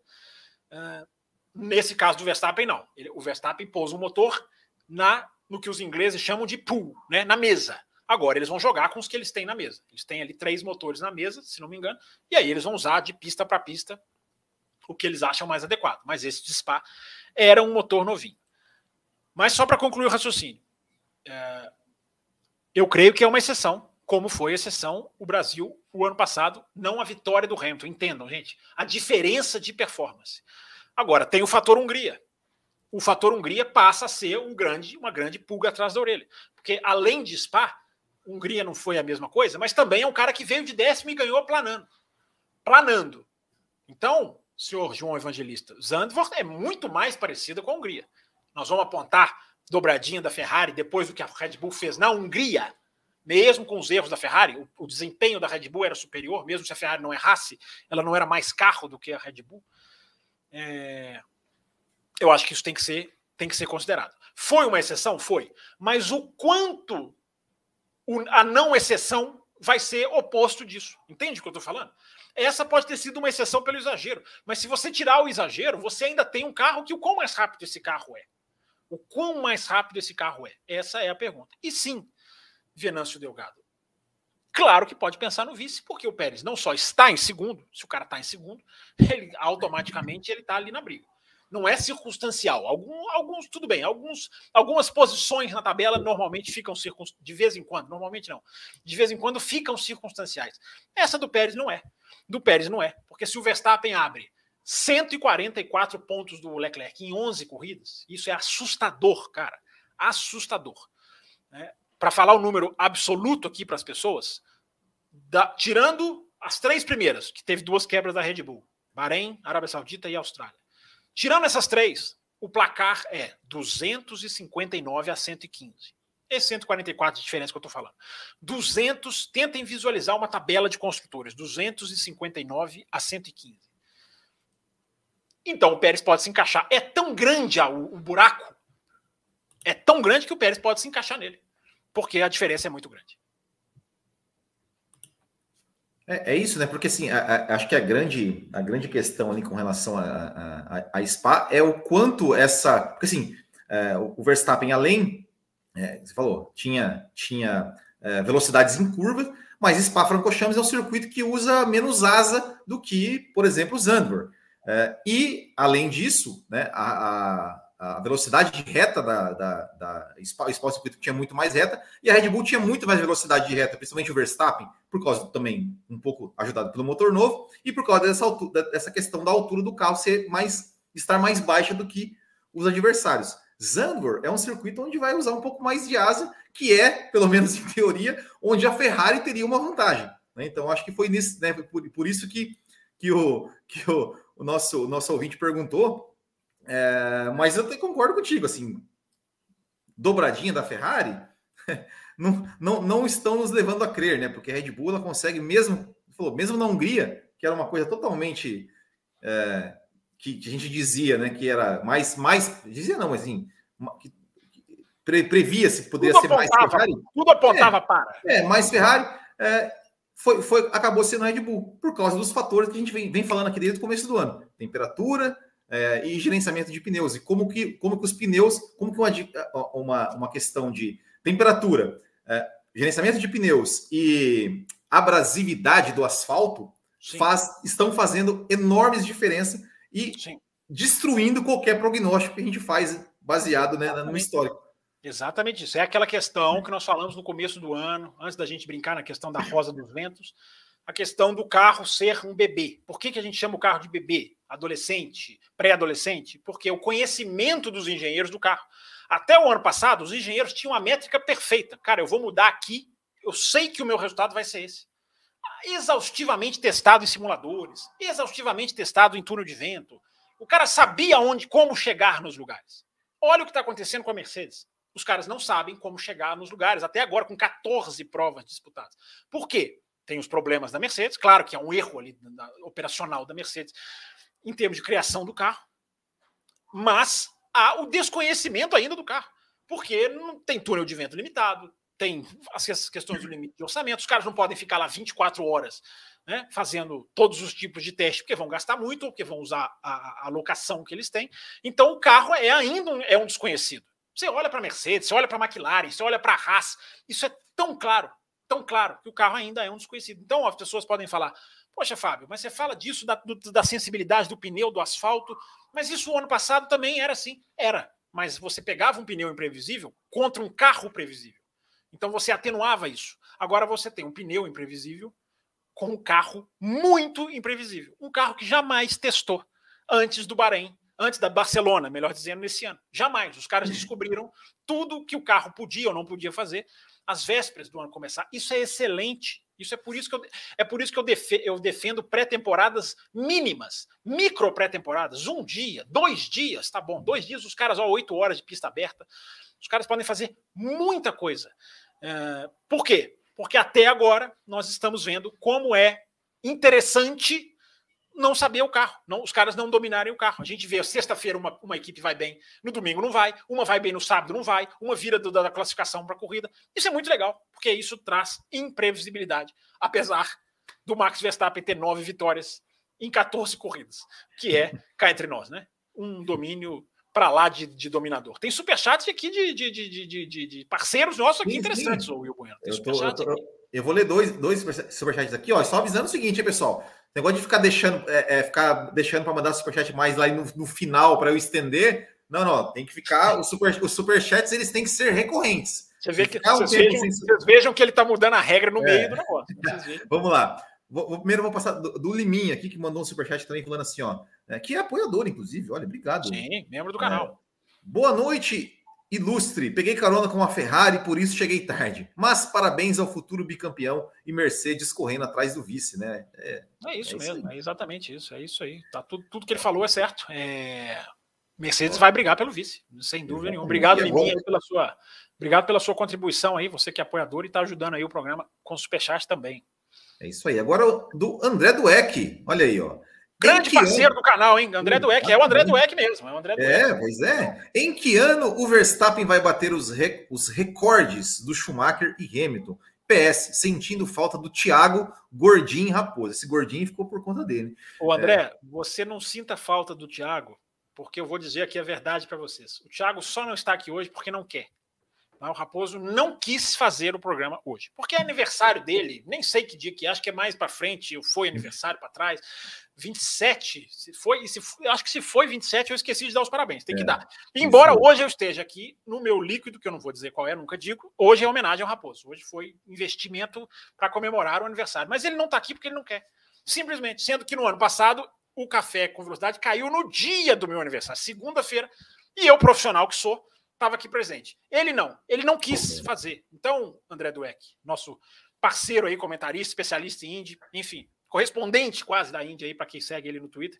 Aliás, colocou um Twitter, retweetou um tweet lá sobre o debate que eu achei perfeito na conta do André Dueck. Depois alguém vai lá e vê. O resumo de como as pessoas encaram o debate, eu achei o tweet sensacional. É, mas dito isso, Will, responde ele então aí, você que é o futurologista do programa. Não, eu... Em que ano que o Verstappen vai bater os recordes do Schumacher e do Hamilton? Ah, não, não faço ideia. Não, não sei nem se vai, né? Não sei nem se vai. É, é isso. É, é, é isso que eu queria evitar dizer para o Dueck. É. Dueck, nós não vamos nos precipitar aqui a é. dizer que vai. Mas nessa toada é, é questão. A, a, única precipitação que eu faço, eu já coloquei até no Twitter, é dizer que a Honda vai amargar ver a Red Bull campeã em Suzuka. A Honda vai ver a Red Bull ser campeã em Suzuka. Tudo caminha nessa toada. Cinco provas para o final e a Honda tendo, digamos assim, amarras comerciais, porque não está oficialmente na Fórmula. Vai explorar, vai ser bom para ela, é claro que vai. Mas corre o risco, com seus timings do EC e o Will, com seus timings de saída de Fórmula 1 precipitados, corre o risco enorme de, tendo no ano em que ela saiu oficialmente, embora na prática ela não saiu, é, ela vê a Red Bull ser campeã em Suzuka. Imagine o que não seria a Honda ali dando nome para a equipe, dando nome, enfim, para as ações comerciais. Eles vão explorar, claro que eles vão explorar. Mas com quais amarras? Já que eles não estão oficialmente, eles não estão lá. Na história não vai estar tá lá. Honda campeã do mundo. Não vai. É. Já que os ouvintes estão perguntando de história, né, Will? Exatamente. Fábio Campos, antes de eu passar para o próximo assunto, eu quero saber se eu te pegar aqui no, no, no pulo, você aquele, aquele merchan está preparado aí ou, ou, ou, eu posso falar dos apoiadores primeiro? É melhor, você falar... é, melhor, é melhor você falar dos apoiadores primeiro, porque sem o Raposo aqui foi uma correria. Não, não mas, mas eu, eu, vou falar assim, ó, só, só, só avisando, pessoal, que é o seguinte: Lá na loja do Botequim GP, né, botequimgp.com.br, você, você não vai esperar. Você não vai esperar. Camisetas. Não vai esperar não, eu buscar o. Não, não, tudo bem, não precisa. Camisetas do Botequim GP, tá? Exclusivas para quem é fã de Fórmula 1. E eu, eu, eu quero dizer uma coisa boa. Nesta semana, tanto o cupom Café com Velocidade quanto o cupom Além da Velocidade foram usados na loja do Botequim GP. Então, Olha, pessoal, muito obrigado. Muito obrigado aí pela, pela, por, por prestigiar lá. Você encontra camisetas, moletons, vai vir camiseta, camisetas novas, estamos com promoção. Então, confira lá no bootkinggp.com.br e você tem um cupom, né? Café com Velocidade ou o cupom Além da Velocidade para usar e ganhar 10% de desconto. Dizem é... na boca pequena que o cupom Além da Velocidade te dá um porcentinho a mais. Dizem ali na boca pequena. Dizem, corre nos bastidores que o cupom Além da Velocidade te dá um, um, um pouquinho. Chega mais rápido no correio, chega mais rápido. É, isso, isso, é verdade. É... E, pessoal, mais um, último, mais um recadinho aqui, antes da gente passar para o próximo assunto, é que a gente tem né, aqui do Café com Velocidade o nosso programa de apoiadores, programa de membros aqui para você nos ajudar a manter aí este podcast longevo por mais. Nós estamos completando tá 16 chegando, anos. Está chegando aos 15, hein? Outubro, 15, 15, em outubro vem aí 15 anos do café. Exatamente, exatamente. Então você pode se tornar membro aqui do canal do YouTube, que você está aqui no YouTube, ó, já, já é, é, o, o que dá menos trabalho. Vem aqui, clica aqui em Seja Membro, ou então você pode ir lá no apoia.se barra café com velocidade e você pode escolher uma das três faixas: a faixa café com leite, a faixa cappuccino e a faixa extra forte. A faixa café com leite você ganha direito a, a entrar no nosso grupo do WhatsApp para interagir comigo, com o Fábio Campos, com o Thiago Raposo e com todos os apoiadores, que inclusive nós temos até nós tivemos até uma mensagem aqui que eu puxa, devia ter, devia ter, ter colocado aqui, mas Hum, deixa eu até. Bom, perdi aqui, mas. Vocês não sabem, o grupo, os grupos é. ficam bloqueados. É. é. por isso que é, o André mas...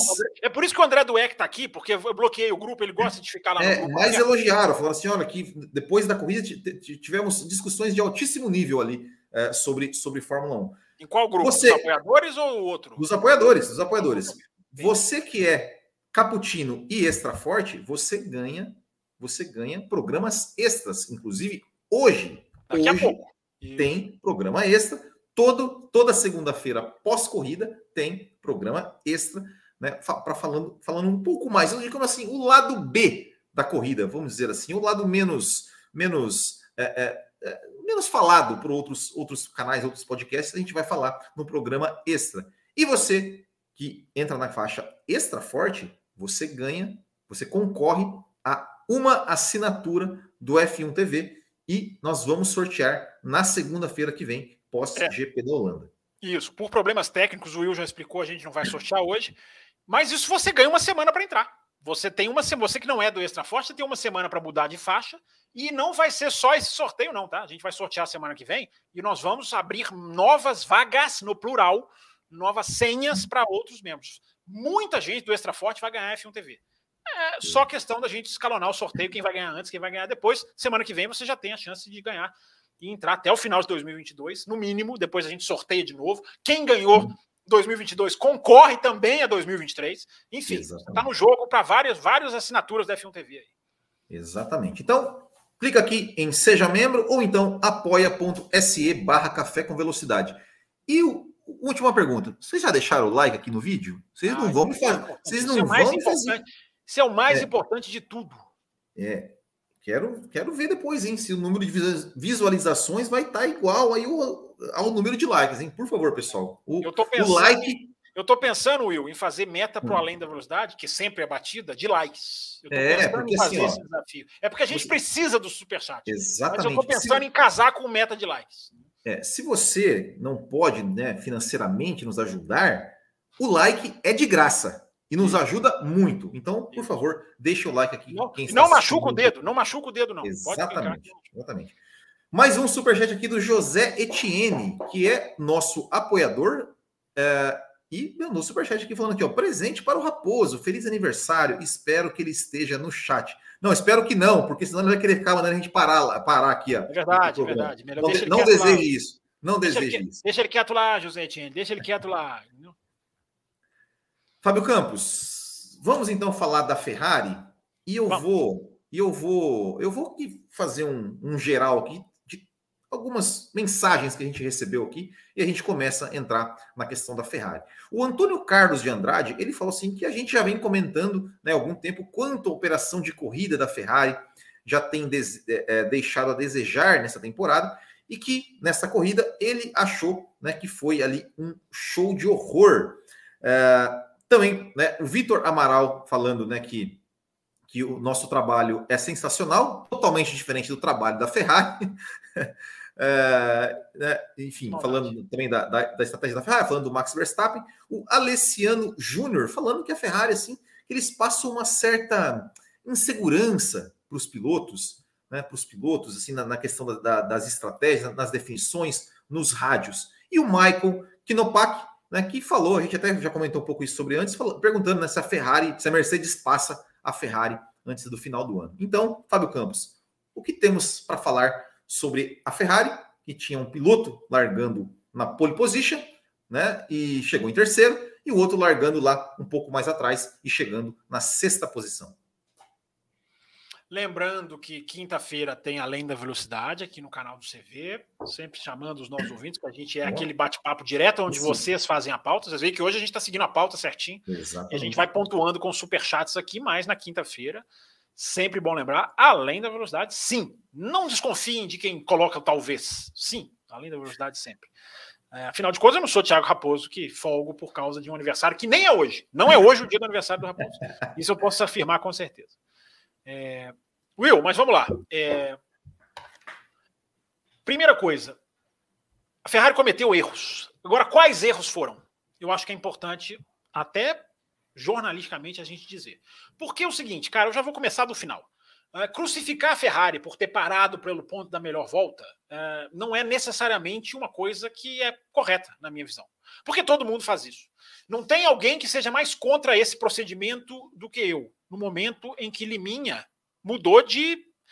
Eu posso dizer que ele mudou de faixa, porque ele já era membro como está aqui Exatamente. a mensagem de que ele se tornou membro, ele mudou de faixa. Então, ou ele vai concorrer à F1 TV, não sei, ou ele vai ter programa especial já já, complementando a análise do GP da Bélgica. Valeu, Liminha. Seja bem-vindo aí, você que já era membro, seja bem-vindo ao novo, novo, pacote.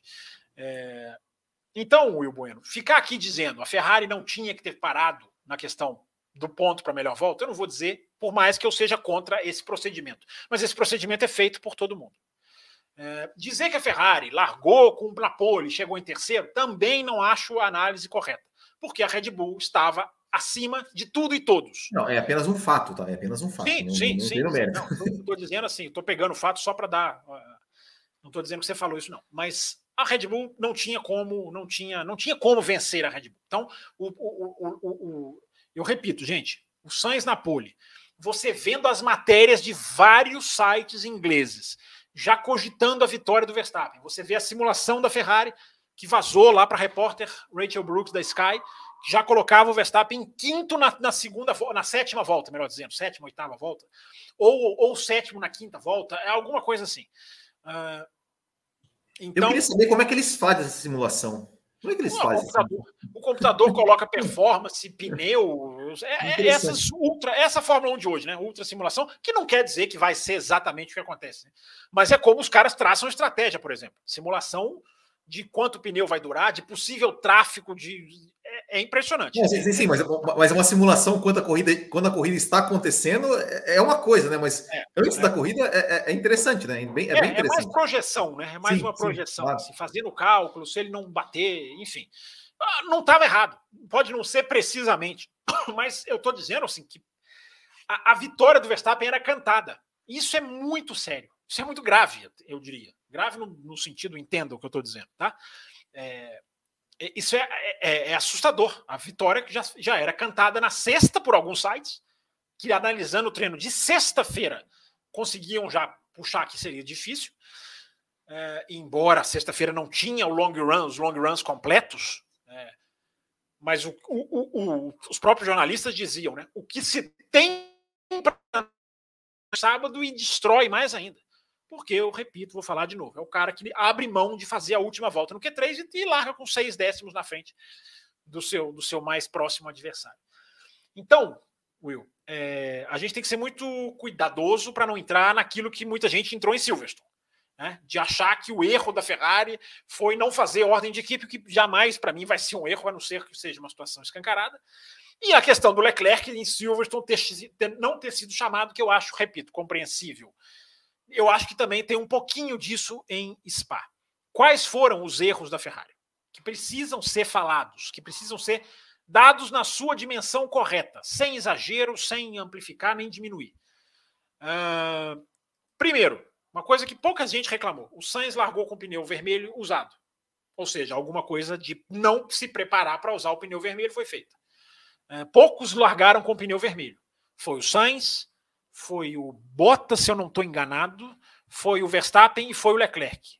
Vou até Exatamente. Foi Sainz, Bottas, Verstappen e Leclerc, esses quatro. Isso, eu estava até com a fichinha da Pirelli aberta aqui, mas já fechei, hum. mas enfim, tá aí, você mesmo confirmou. É, pouca gente largou com o pneu vermelho. Todos dos que eu vi largaram com o pneu vermelho novo. O Sainz não. Então, isso já é um ponto para você colocar. Ah, não é um erro estratégico? Não, mas é um ponto, digamos assim, de, de, de, de, de não ter a mesma condição dos seus adversários. Outro erro da Ferrari. No qualifying, soltar o Leclerc para dar vácuo para o Sainz com um pneu novo, com pneu zero. O Leclerc volta no final do treino, ele sai, é, é, até, é até bem sincronizado, porque o relógio já ia zerar, era a última volta do, do, do, do Sainz, e o Leclerc sai do box para dar o vácuo. Não é que ele ficou ali, deu uma voltinha, e os outros dois, aí os dois abriram a volta e o Leclerc abriu. Não, ele sai do box para dar o vácuo. E aí você tem até o rádio do Leclerc. Que pneu é esse, gente? Era o pneu novo um erro bem, digamos, uh, uh, uh, destacado. Você solta o cara para dar vácuo, para que, que você está dando pneu novo para esse cara? Para que, que você vai fazer esse cara usar pneu novo? Você pode dar um pneu, mas esse cara vai frear, ele vai sair da reta, ele vai sair da frente, não é que ele vai frear, ele vai sair da frente na reta. É... Isso aí, Verstappen largou de vermelho. A nossa, a nossa membro do canal, Joana, está lembrando aqui. Nós citamos isso aí, bem lembrado. E o outro erro da Ferrari, o último, foi não sabe, não calcular perfeitamente o fator Alonso na parada do Leclerc. Esse, esse aí é o erro.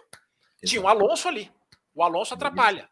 A parada não foi tão lenta assim se eu não tiver me falhando a memória. Não, não me lembro de. Não fui atrás, então estou puxando de memória aqui.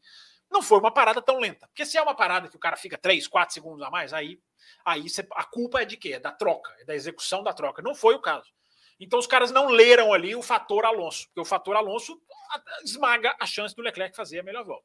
Agora, estraçalhar a Ferrari, porque o cara excedeu o limite de velocidade nos boxes, não é. Aí é coisa de ou torcedor ou quem vai só na onda.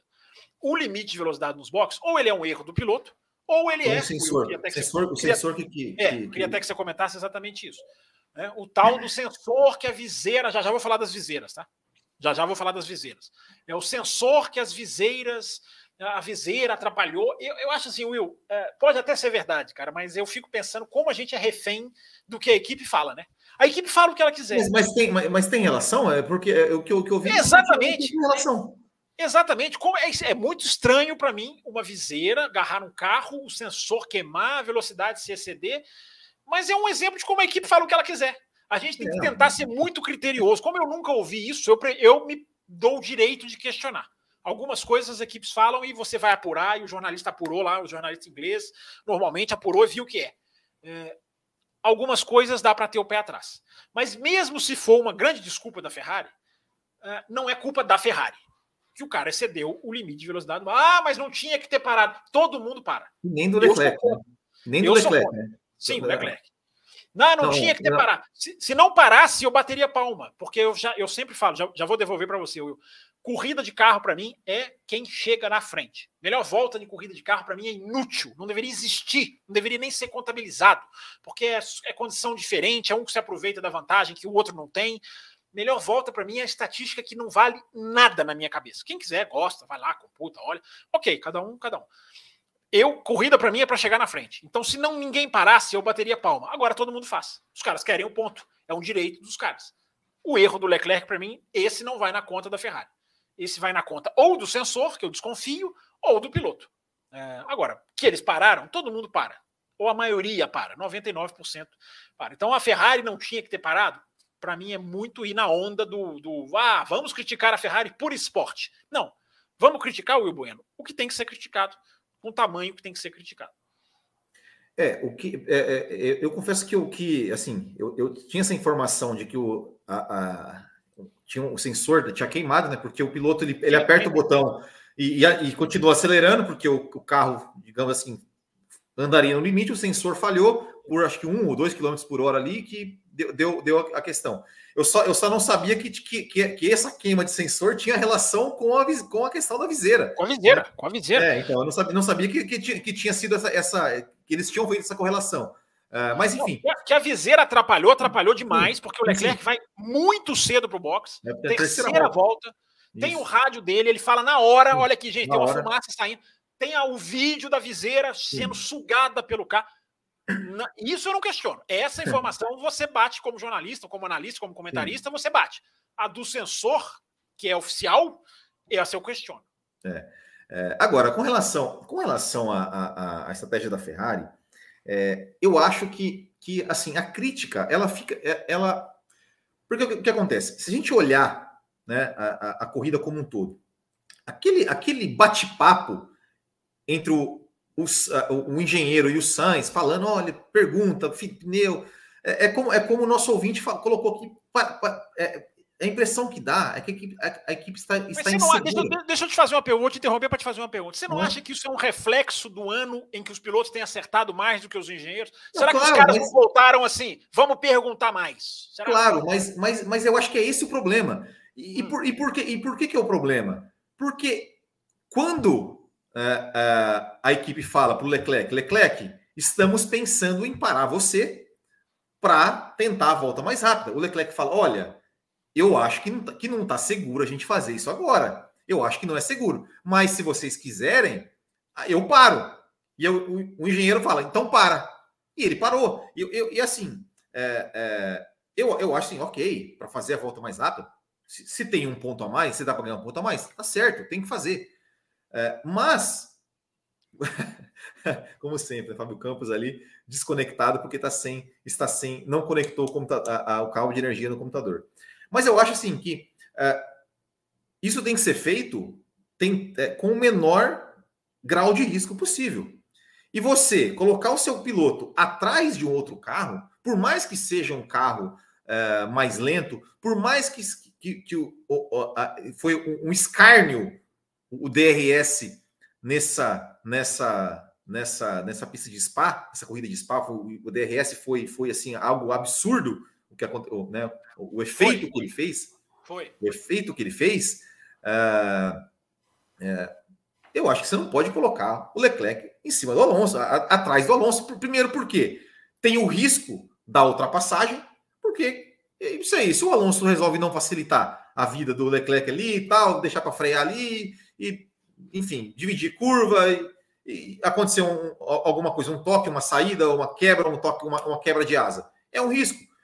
E também porque ultrapassar, por mais que seja com DRS, por mais que seja na reta, por mais você perde um tempo para ultrapassar. E se você quer fazer a volta mais rápida, você não pode perder tempo. Você tem que ter uma pista limpa para você poder é, é, fazer a sua volta mais rápida né, e, e conseguir marcar o ponto. Uh, então eu acho que assim uh, uh, essas coisas, né? Ou seja, o, o, a, a, insegurança que parece que realmente concordo ali com, com o Vinte que falou, que parece que, que os, os, engenheiros têm. O Leclerc falar, olha, eu não acho uma boa ideia. Eu não acho uma boa ideia fazer, fazer isso agora. e essa, essa, esse erro de execução do ponto de que a Ferrari coloca, coloca o Leclerc atrás do Fernando Alonso por uma briga de, de posição que, ao meu ver, totalmente desnecessária, porque assim, você está fazendo isso para ganhar um ponto a mais. Só que você colocando atrás do, de um piloto, você já perdeu um ponto. Você perdeu um ponto, você tem que recuperar de novo aquele ponto que você entregou para o cara, que você pode não recuperar. Então, enfim, é, é, eu, acho, eu acho complicado. Sabe qual é o problema? Porque é o seguinte, ó, vou te jogar simulações de novo para te deixar irritado. As simulações, os computadores indicam para as equipes o seguinte: a melhor as duas melhores pistas para você ultrapassar no ano são Bahrein e Spa. Por isso que se troca motor, tanto troca de motor em Spa. Uma coisa que a gente pode discutir, mas não vai ficar para o bloco dos apoiadores, porque a gente ainda tem um pouquinho de Mercedes para falar aqui nesse bloco. Então vamos, vamos, vamos lá até acelerar. Os computadores dão essas duas pistas como o melhor delta de ultrapassar. Então, eu até entendo jogar com o fator Alonso. Eu até entendo. Cara, você vai voltar, você vai voltar tão mais rápido com o pneu vermelho, você vai passar o cara. Só que o problema é que os caras fizeram isso faltando duas voltas. Se você faz isso faltando duas voltas, ou você entra a última volta livre ou você dançou. Então esse foi o problema. Ficou muito espremido. Esse é um erro da Ferrari. Mas eu repito, eu acho que é um erro né, que não é a dimensão que algumas pessoas estão dando. É um erro, e eu concordo com o que você e o ouvinte falaram há uma insegurança operacional na Ferrari que é absolutamente nítida e que permanece. E que permanece. Poderiam voltar das férias, eu até cogitei isso, né? Acho que não sei se foi no Além da Velocidade, nem lembro. Eu até cogitei isso, né, cara? Resetar, vamos cumprir esse ano, vamos fazer um final de ano bom para que a gente entre em 2023 com moral, dependendo da gente perder o campeonato ou não. Uh, não me parece que vai ser o caso. Uh, é, é, me parece tão nítido que vai haver mudança na Ferrari o Binotto pode falar que não, o John Elkan pode falar que não. É, me parece tão nítido que vai haver, porque você tem que mexer. Alguma coisa você tem que mexer. Mesmo que seja uma peça trocada internamente que você não mande ninguém embora. É, porque tem, tem essa insegurança que eu concordo plenamente. Agora, o problema de voltar e jogar com o Alonso, eu acho que ele espalha até funcionaria. O problema é que os caras viram duas voltas. O cara tá mais ou menos perto. Dá para o cara nos atrapalhar? Aí você está colocando um ponto em risco. E aí? Porque o que a Ferrari fez é, poderia ficar no 0 a 0 ela, tudo bem, ela parou, perdeu, perdeu a posição. É, se o Leclerc não é punido, ficava no 0x0, né? Exatamente, ia ficar no 0x0. Então, assim, a gente também não pode ficar aqui massacrando os 0x0. É, o problema foi, eu acho que isso está influenciando muito a análise de muita gente, foi o problema de estourar o limite de velocidade nos boxes, que aí é outro problema. É isso, Will É isso. Mais alguma coisa que a gente possa falar aqui da Ferrari? Uh, ou a gente já, já pode falar um pouquinho de Mercedes para a gente. Eu só, quero fazer um, eu só quero falar uma coisa rapidamente antes da gente entrar na Mercedes. Uma coisa que eu coloquei no Twitter hoje, é, lá no arroba FB. Quem acompanha a Fórmula 1, treino a treino, toda a sessão, toda hora e todos os rádios, como a TV inglesa faz, não sei se a brasileira faz. Uh, aliás, no bloco para os apoiadores, o Will Bueno vai me contar que essa história de Schumacher morreu que eu não faço a menor ideia do que, que é. Ele vai me contar no bloco exclusivo. Falaremos sobre isso. É. Quem acompanha todos os treinos sabe, já percebeu, que as viseiras dos carros se tornaram, se tornaram um problema para a Fórmula 1. São um problema. Às vezes agarram no carro do próprio piloto que soltou, é, e muitas vezes agarram no, no carro do piloto de trás. Deu. Está na hora da FIA entrar. Está na hora da FIA proibir. Porque é o que eu coloquei no Twitter. Nenhuma peça de um carro pode atrapalhar o carro do outro. Nenhuma, nada. Em nenhuma circunstância, uma peça de um carro pode atrapalhar o carro de trás. Nenhuma circunstância. E isso acontece. Porque, gente, não é que o cara está soltando uma viseirinha e talvez. Não. O carro de Fórmula 1 vai sugar essa viseira porque o carro de Fórmula 1 suga o ar. A gente passa um ano inteiro aqui falando efeito solo, downforce, reiki, não reiki, altura. Por quê? Tudo isso é o quê? É, é o ato de sugar o ar. Então a chance da viseira ir parar no carro que está atrás é enorme. Isso daqui a pouco vira arma. Isso daqui a pouco vira arma. Não estou falando arma no sentido de, de, de, de machucar alguém, no sentido de agressão, não. Vira uma arma no sentido de tática. Daqui a pouquinho isso vira tática. Ah, o cara está dois segundos atrás de mim, tchau, viseira.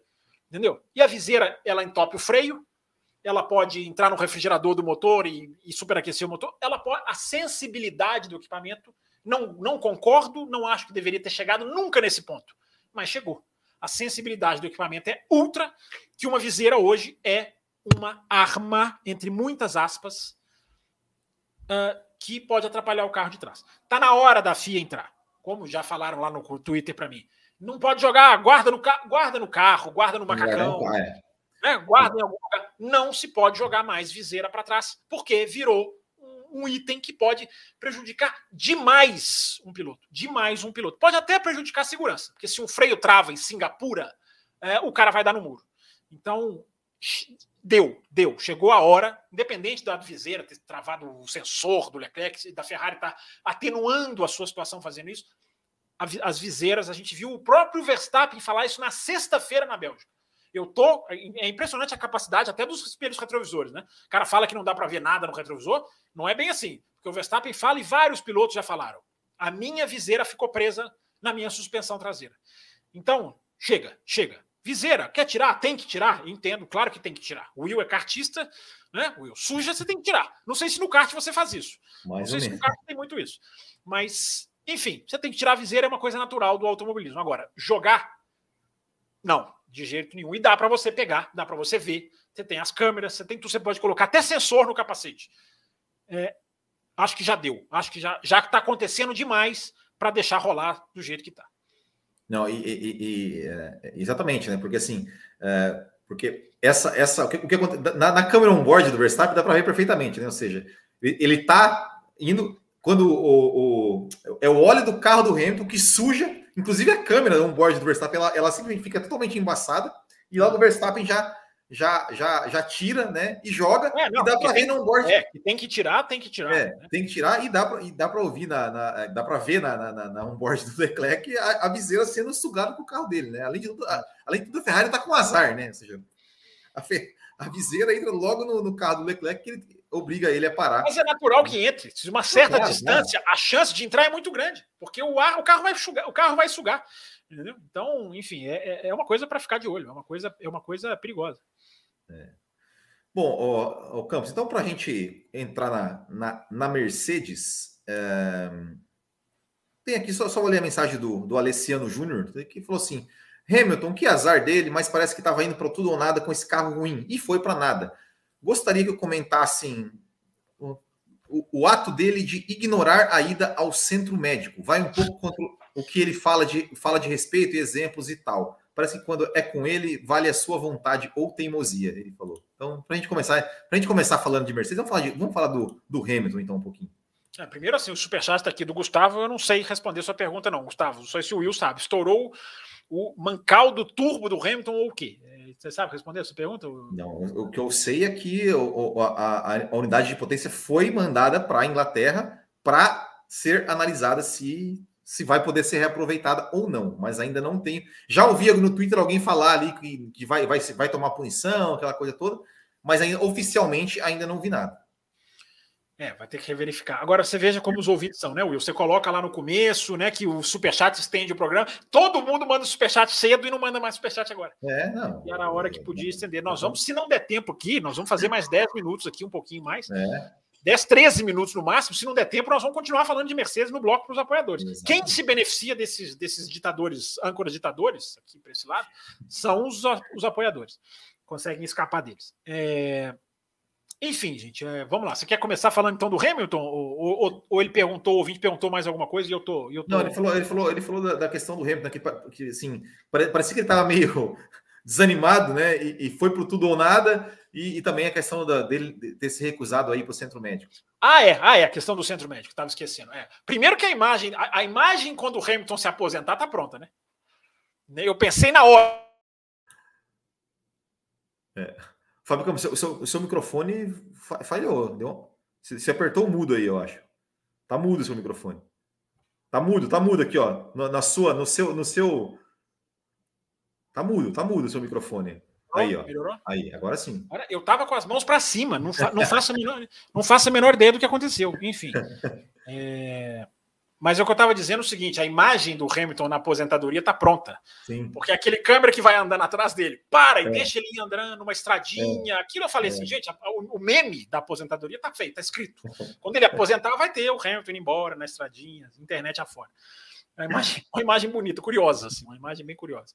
É, a questão de não ir para o centro médico, cara, eu acho assim, o Hamilton ele tem uma coisa quase infantil de não conseguir ser ele mesmo quando ele perde.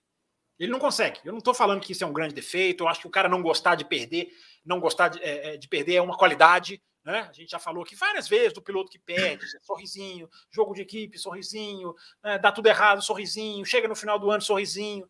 É... Não, o Hamilton ele sente. Né? Quando eu digo o quase infantil, entendam, mas é uma coisa quase infantil porque é quase auto é automática. Então a entrevista do cara é monossilábica, é... a postura do cara é essa. É, então vai estar errado. Tem que ir lá fazer o exame, porque se o sensor, outro, ó, sensores, sensores, Urbano, se o sensor da FIA apita que o cara teve uma força no corpo dele muito grande, ele tem que ir para o centro médico. Isso é um procedimento correto, né, avançado, é, moderno. Só que, gente, a gente, nós estamos vendo hoje, tudo faz parte de um contexto. Há uma guerra pilotos FIA, uma guerra velada, uma guerra silenciosa, uh, que está sendo travada nos bastidores. Os pilotos não, não engolem essa administração da FIA, os pilotos estão peitando algumas coisas, isso passa lá pelo negócio das joias, né, que o Hamilton falou, não vou tirar e não tiro. Uh, passa pela questão da roupa de baixo, né, cueca, seja lá o que for, que a FIA falou que ia verificar, os pilotos não gostaram. O Vettel, divertidissimamente, o Vettel colocou. Você viu essa? Colocou a cueca em cima do, do macacão. Né? Teve um grande prêmio aí que ele anda com a cueca em cima do macacão. Tipo assim, quer verificar? Pronto, eu coloquei em cima do macacão. Então, gente, nós estamos brincando aqui, mas é uma guerrinha velada. É um, é, não é, é guerra, talvez seja até um exagero falar. É há um estranhamento de bastidores ali de os dois querendo marcar posição. Né? Os pilotos não gostaram de ter dois diretores de prova por corrida. Os dois diretores de prova não são como era o Michael Masi, de sentar no final de semana seguinte, como o Charlie Whiting era, né? E o Masi veio na, na mesma linha. Né? Deu algum problema? O cara senta no final de semana seguinte com o cara, explica tudo. O cara, um Shandok conta que o Charlie White ficava horas com ele. E o Shandok nem piloto é mais, é comentarista da televisão inglesa. Já foi do canal 4, era da Sky, foi para o canal 4, agora voltou para Sky. É, então, o Maz e o Charlie White tinham essa característica de conversar, de ser aberto, de ouvir. Os outros, os agora não têm. E os pilotos não estão gostando disso, de não ter ninguém no final de semana. Assim, às vezes nem é o mesmo cara porque são dois diretores de prova. Então há cutucadas nos bastidores que eu acho que essa do Hamilton entra. Mas o Hamilton está errado. Né? Independente, estou explicando o contexto. Cara, vai lá no centro médico, não apele, não, não, não, não, não seja, não seja, digamos, é, emburrado, vai lá e fazer o negócio. Quer dar entrevista monossilábica? Eu, como jornalista, não gostaria, mas dou direito do cara. Dou direito do cara. O cara não é obrigado a falar né, tudo que ele não quer falar. É, então, eu acho que acho que isso conta. Antes da gente entrar no fator Mercedes, não sei se você tem alguma. alguma não, só, só, só, só uma, uma, Você falou né, que os pilotos não estão gostando da administração, assim, mas tem uma foto maravilhosa que eu vi, assim, que tá, estão sentados na grama. É o álbum. Eu não vou lembrar. Era é, é, é o álbum, acho que o, o álbum, o Leclerc, o Ricardo e, e, o, e, o Russell, acho que está também, não? Sentado assim, e o, e o Benson Laien, presidente da FIA, sentado lá, e tipo assim, batendo um papo como se fosse a Fórmula 1 dos anos 70, sabe? Aquela, aquela é. foto que os caras batendo um papo ali, descontraído no grid, eu achei maravilhosa essa imagem. Não, mas a, a, sim, sim. a briga deles contra a FIA, contra a administração Sulayen, não é uma questão do cara virar a cara pro outro. Claro, claro. Os caras têm uma interação, conversam, trocam ideia. Agora, há uma postura oficial, digamos assim. Sim. É igual o Sulayen e o, o, o Domenicali. Os dois estão andando esse final de semana, andaram juntos o tempo inteiro, lançaram a Audi mais um assunto para o bloco de apoiadores. Né? Lançaram a Audi, está chegando a Audi. Né? A Fórmula 1 vai conseguir a grande proeza de botar duas fabricantes, mais duas montadoras e não adicionar nenhuma cadeirinha no seu grid. Isso é uma proeza desenhada, tá, gente? Isso não é coincidência, não é culpa da Audi, não é culpa da Porsche, não. Isso é estruturado para ser assim. É, e os dois ali o tempo inteiro juntos. Só que hoje também há um desencontro FIA Liberty, também há desavenças, também há problema. Haja visto o que a FIA está fazendo com a questão da da Sprint. É... O Gustavo Basso pergunta aqui no Superchat. Ó, eu falei que ninguém estava mandando, ele mandou. Monza 2021 sem culpa. Quando foi a última do Hamilton? É... Última culpa que você quer dizer, Gustavo? Não, não sei. Não sei. Eu, eu, acho que eu acho que Silverstone você pode colocar isso. muito mais para ele, embora eu acho também que seja ali uma coisa bem, bem discutível, bem de corrida. Acontece como essa. Sim. Né? Eu acho que essa entra também em acidente de corrida, embora, claro, que o Hamilton não deu espaço para o Alonso o Alonso Sim. não teve, na minha opinião, nenhum tipo de culpa na batida, não teve nenhum tipo de, de, de, de que ele poderia fazer.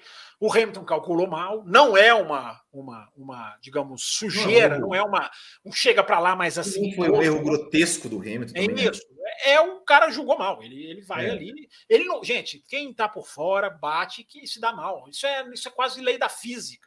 É raríssimo. O cara é. que dá por fora se dá melhor do que o que está por dentro. Então, evidentemente, ele não faria isso na irresponsabilidade. Esse Alonso, é claro que não foi isso. Errou. Ele é. errou. Enfim, errou. Ele mesmo, ele, ele mesmo falou que o Alonso estava no ponto cego dele, né? É, e, enfim, eu, eu, eu, até, até muita, muita gente estava falando, ah, porque que foi muito. Comparou um pouco com o Silverstone, né? 2021. E eu falei assim: olha, eu, eu na, minha, na minha opinião, assim, o Silverstone 2021 eram os dois ali, cada um achou que o espaço era dele e deu toque. Ali, ontem, é, o, o, o, Alonso, ele não, não foi um pouquinho mais para lá, vamos dizer assim. Não estou é, dizendo. Não, o Alonso, ele joga até dentro da zebra. É, então, então assim, é, mas eu, eu, falei, eu, eu falei, é, se tivessem punido o Hamilton, eu não iria achar um absurdo, mas não puniu também, para mim tá tudo certo. Eu acho que foi, uma, acho que foi um lance de corrida, é, foi, foi mais o erro do Hamilton, mas enfim, foi um lance de corrida e o Hamilton acabou sendo, acabou sendo o, o prejudicado da, da, coisa porque ficou, é, abandonou, abandonou a prova. Uh, agora, agora é desnecessário o Alonso falar. Agora é desnecessário o Alonso falar o que falou, né? É, o Alonso não é desnecessário, não é. Sabe por que, que não é desnecessário? Eu fiquei pensando muito isso. O cara explode no rádio. Não, claro, não, claro. Nós não podemos tirar claro, o direito claro. cara explodir no rádio. A imprensa vai pegar, a imprensa vai usar de manchete, vai virar intriguinha. O Hamilton já falou que não gostou, que não vai nem pedir desculpa. É, é. Mas eu fico pensando isso demais, cara. É, é, tá, tá, daqui a pouco a gente quer domesticar rádio. O cara não, explodiu não, não, no rádio. Não, não, não tô, não tô. É, não, não é esse ponto. Assim, cabeça quente e tal, falou, mas, porra. Cabeça quente. O cara, o cara só, só ganha.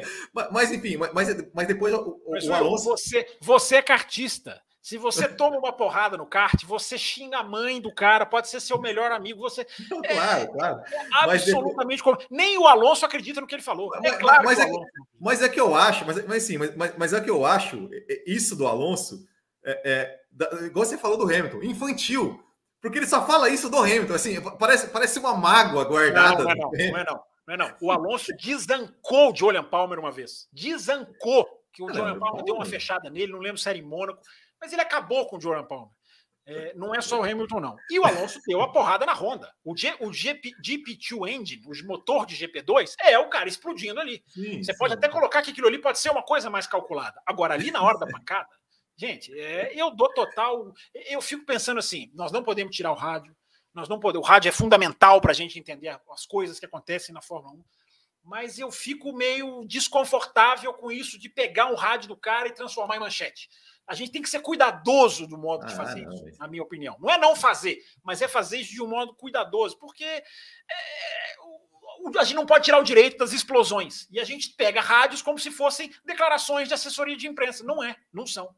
Então, enfim, é, mas... não, não concordo mas... com o Alonso, nem o Alonso concorda com ele mesmo, mas eu dou o direito para ele. Piloto Só de cabeça o... quente. A gente tem essa discussão aqui no Café sempre. A gente está é, sempre do mesmo lado nessa discussão. Eu sempre digo, gente, cabeça quente é cabeça quente. O Gustavo Basso, ele, complementa a pergunta, acho que foi o seguinte, né? O último abandono por erro próprio do Hamilton foi quando? Não faço ideia. Ah, por erro próprio? Por erro próprio do, do Cara, Hamilton? Não sei se vai chamar a batida da Austrália, da, da Itália o ano passado de erro próprio do Hamilton. Não, eu acho ah, que. É, então, ele, ele, ele já colocou que não foi. Né? Ele, na, no anterior, ele não considera como ah, erro ah, próprio. Tá, é, tá. O outro abandono do Hamilton é em 2018, na Áustria, com pressão de combustível. Não é um, não é um erro dele. Tem a batida de 2016 com Rosberg, você pode fazer a análise que você quiser, na Espanha, aquilo que a gente falou. É... é.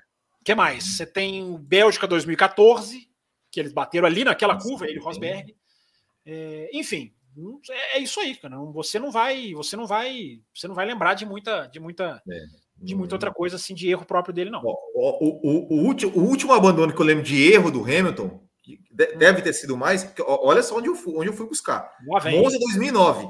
Foi o último que eu lembro que ele bateu na última, nas últimas voltas ali, que estava Mas é colisão também, ele colide com o carro na saída da. indo para de Lesmo, não é? Essa você está falando é essa? Ah, não, essa não, foi 2010. Essa foi 2010. Bateu sozinho, bateu sozinho.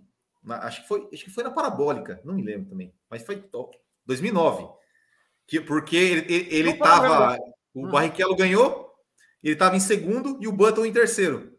E ele errou eh, na, na última volta, ele bateu ali e tal e, e acabou dando dobradinha da Brown. É, pode ser sozinho. É 2011 ele abandona na Bélgica por acidente, naquela batida com o Kobayashi. É, Você lembra que ele vai fechar o Kobayashi na Lescombe, um vai bater Em 2012 aí. com o Maldonado em Valência, né? Mas só que daí até o Maldonado foi, foi punido.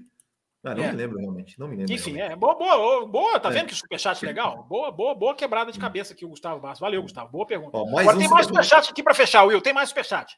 Jonas Moraes, este ano já foi para a Mercedes. O que vocês fariam? Manteriam esse conceito sem ter certeza se ele funciona? Ou mudariam mesmo correndo o risco de começar um ano atrasado em relação às demais? Poxa, boa pergunta também. Outra boa pergunta, hein? Os ouvintes, as perguntas do café são muito legais, né? No Além da Velocidade, essa quinta-feira é assim: o programa também é só pergunta e é só pergunta boa. Jonas, cara, você tomar essa decisão de virar para um carro sem entender o carro atual, mas eu acho que a gente já passou, eu falei isso aqui o ano inteiro, cara. Não sei se você ouvia, enfim, mas eu acho que a gente já passou desse ponto. 2003, 2023 não pode, não está mais na fila de espera. O carro já está lá na frente. O carro já está sendo estudado, já está já tá, já tá, já tá criado, o carro já existe. Se ah, for... o, o, o, rapidinho. Aqui, ó. Baku, ano passado, que ele apertou o botão errado lá e, e saiu. Não, não abandonou, mas ficou em último, né? Baku, ano passado. É, não abandonou, é, não abandonou. Ele erra na freada, é, é. Essa eu não vou contar, não. É porque ele não abandonou. é, mas, enfim, o, Jonas, a sua boa pergunta, eu acho que a gente pode. É, é, é, tem que, agora que os dois carros estão em andamento ao mesmo tempo, você tem que focar mais no de 2023, mas você não pode esquecer o de 2022. Porque você tem que achar a solução. Porque senão é o risco de começar um ano, não é o risco de começar o ano atrasado. Isso que você colocou aqui já não existe, porque ninguém vai parar, vai deixar de fazer um carro, uh, porque ainda não, não solucionou. Esse deadline passou. Infelizmente, o objetivo era total esse, cara. Vamos começar o carro entendendo o, o atual. Mas chega num ponto, cara, que você não pode, porque você começar atrasado, mesmo se você acerta, você dançou. Então, começar atrasado não é opção, Jonas. Não é opção, assim, digamos, é, ia falar editorial, não é opção empresarial, não é opção da diretoria, não é, não é opção diretiva. Olha, vamos começar atrasado porque a gente. Não. Chega um deadline que agora começa, cara. E aí vamos junto, vamos tentar aprender junto aqui. Mas esse deadline já passou. Nós estamos em agosto, o carro já existe. Se não fisicamente, em túnel de vento, eh, ou em túnel de vento, no computador o carro já existe. Os princípios do carro já existem. E você pode ter certeza, Jonas, que não é igual ao desse ano. Não é. Vai vir com um sidepod a lá Ferrari, ou vai vir com um sidepod a lá Red Bull, ou vai vir com alguma coisa híbrida. Esse carro não, não vem desse jeito. Você pode ter certeza que, como eu respondo a sua pergunta, Jonas, os caras partem muito mais para copiar do que para criar. Os caras criaram totalmente esse carro novo, todos criaram, né? É, diz a Red Bull que a Aston Martin pegou informação, porque teve muita gente da Red Bull que foi para a Aston Martin o ano passado, mas ali era todo mundo do zero. Agora não vários projetos do ano que vem já vão ser já vão ser muito mais parecidos. Acabou Rosa dos Ventos o ano que vem. Rosa dos Ventos é um é fenômeno que a gente brincou aqui desse ano. Né? É... Isso acabou o ano que vem. Vai todo mundo para o mesmo lado e a Mercedes vai seguir. Agora, em que ponto eles estão jogando 23, 22 e aí passando a experiência de um para outro, o quanto a dor de cabeça de entender esse carro está afetando o outro, só estando na fábrica para te responder, Jonas. Mas obrigado pela sua boa pergunta aí. O Will tá no mudo. Mudinho, mudinho da Silva. Opa, é isso aí então, né, Fábio Campos? Então, eu acho que ficamos uma hora e 45 minutos, né? Eu acho eu. que tá. Vamos para o programa. Vamos para o programa especial. E eu vou falar hum. uma coisa da Mercedes no programa especial para os apoiadores que eu não falei aqui ainda, que eu acho crucial é. para entender. Estou falando que a Mercedes não entendeu o carro. Tem uma frase do Russell que eu acho que dá para ajudar a entender muita coisa. Mas é. o tempo acabou. Vamos para o programa exclusivo para os apoiadores. E eu vou e eu, eu quero comentar do absurdo de compararem a ultrapassagem do Ocon com a do Hackney em 2000. Concordo com você.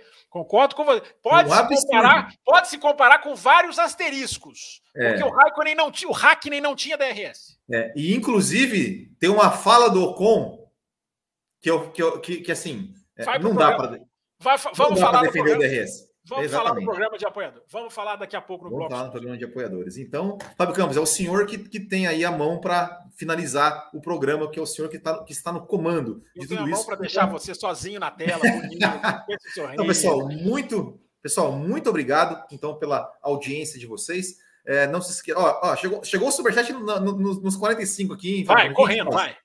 Ó, mas ano passado a Mercedes botou todas as fichas na segunda parte da temporada entregou um foguete e quase ganhou os dois campeonatos, mas atrasou o carro de 2022 aqui. O Warzone uh, comentou. O, a questão, Warzone, é que em 2021 eles entendiam o carro, eles sabiam o carro, estava acontecendo no carro. Esse ano, eles ainda não estão entendendo o que está dando errado no carro. Então, é, é, é, o primeiro ponto é o quê?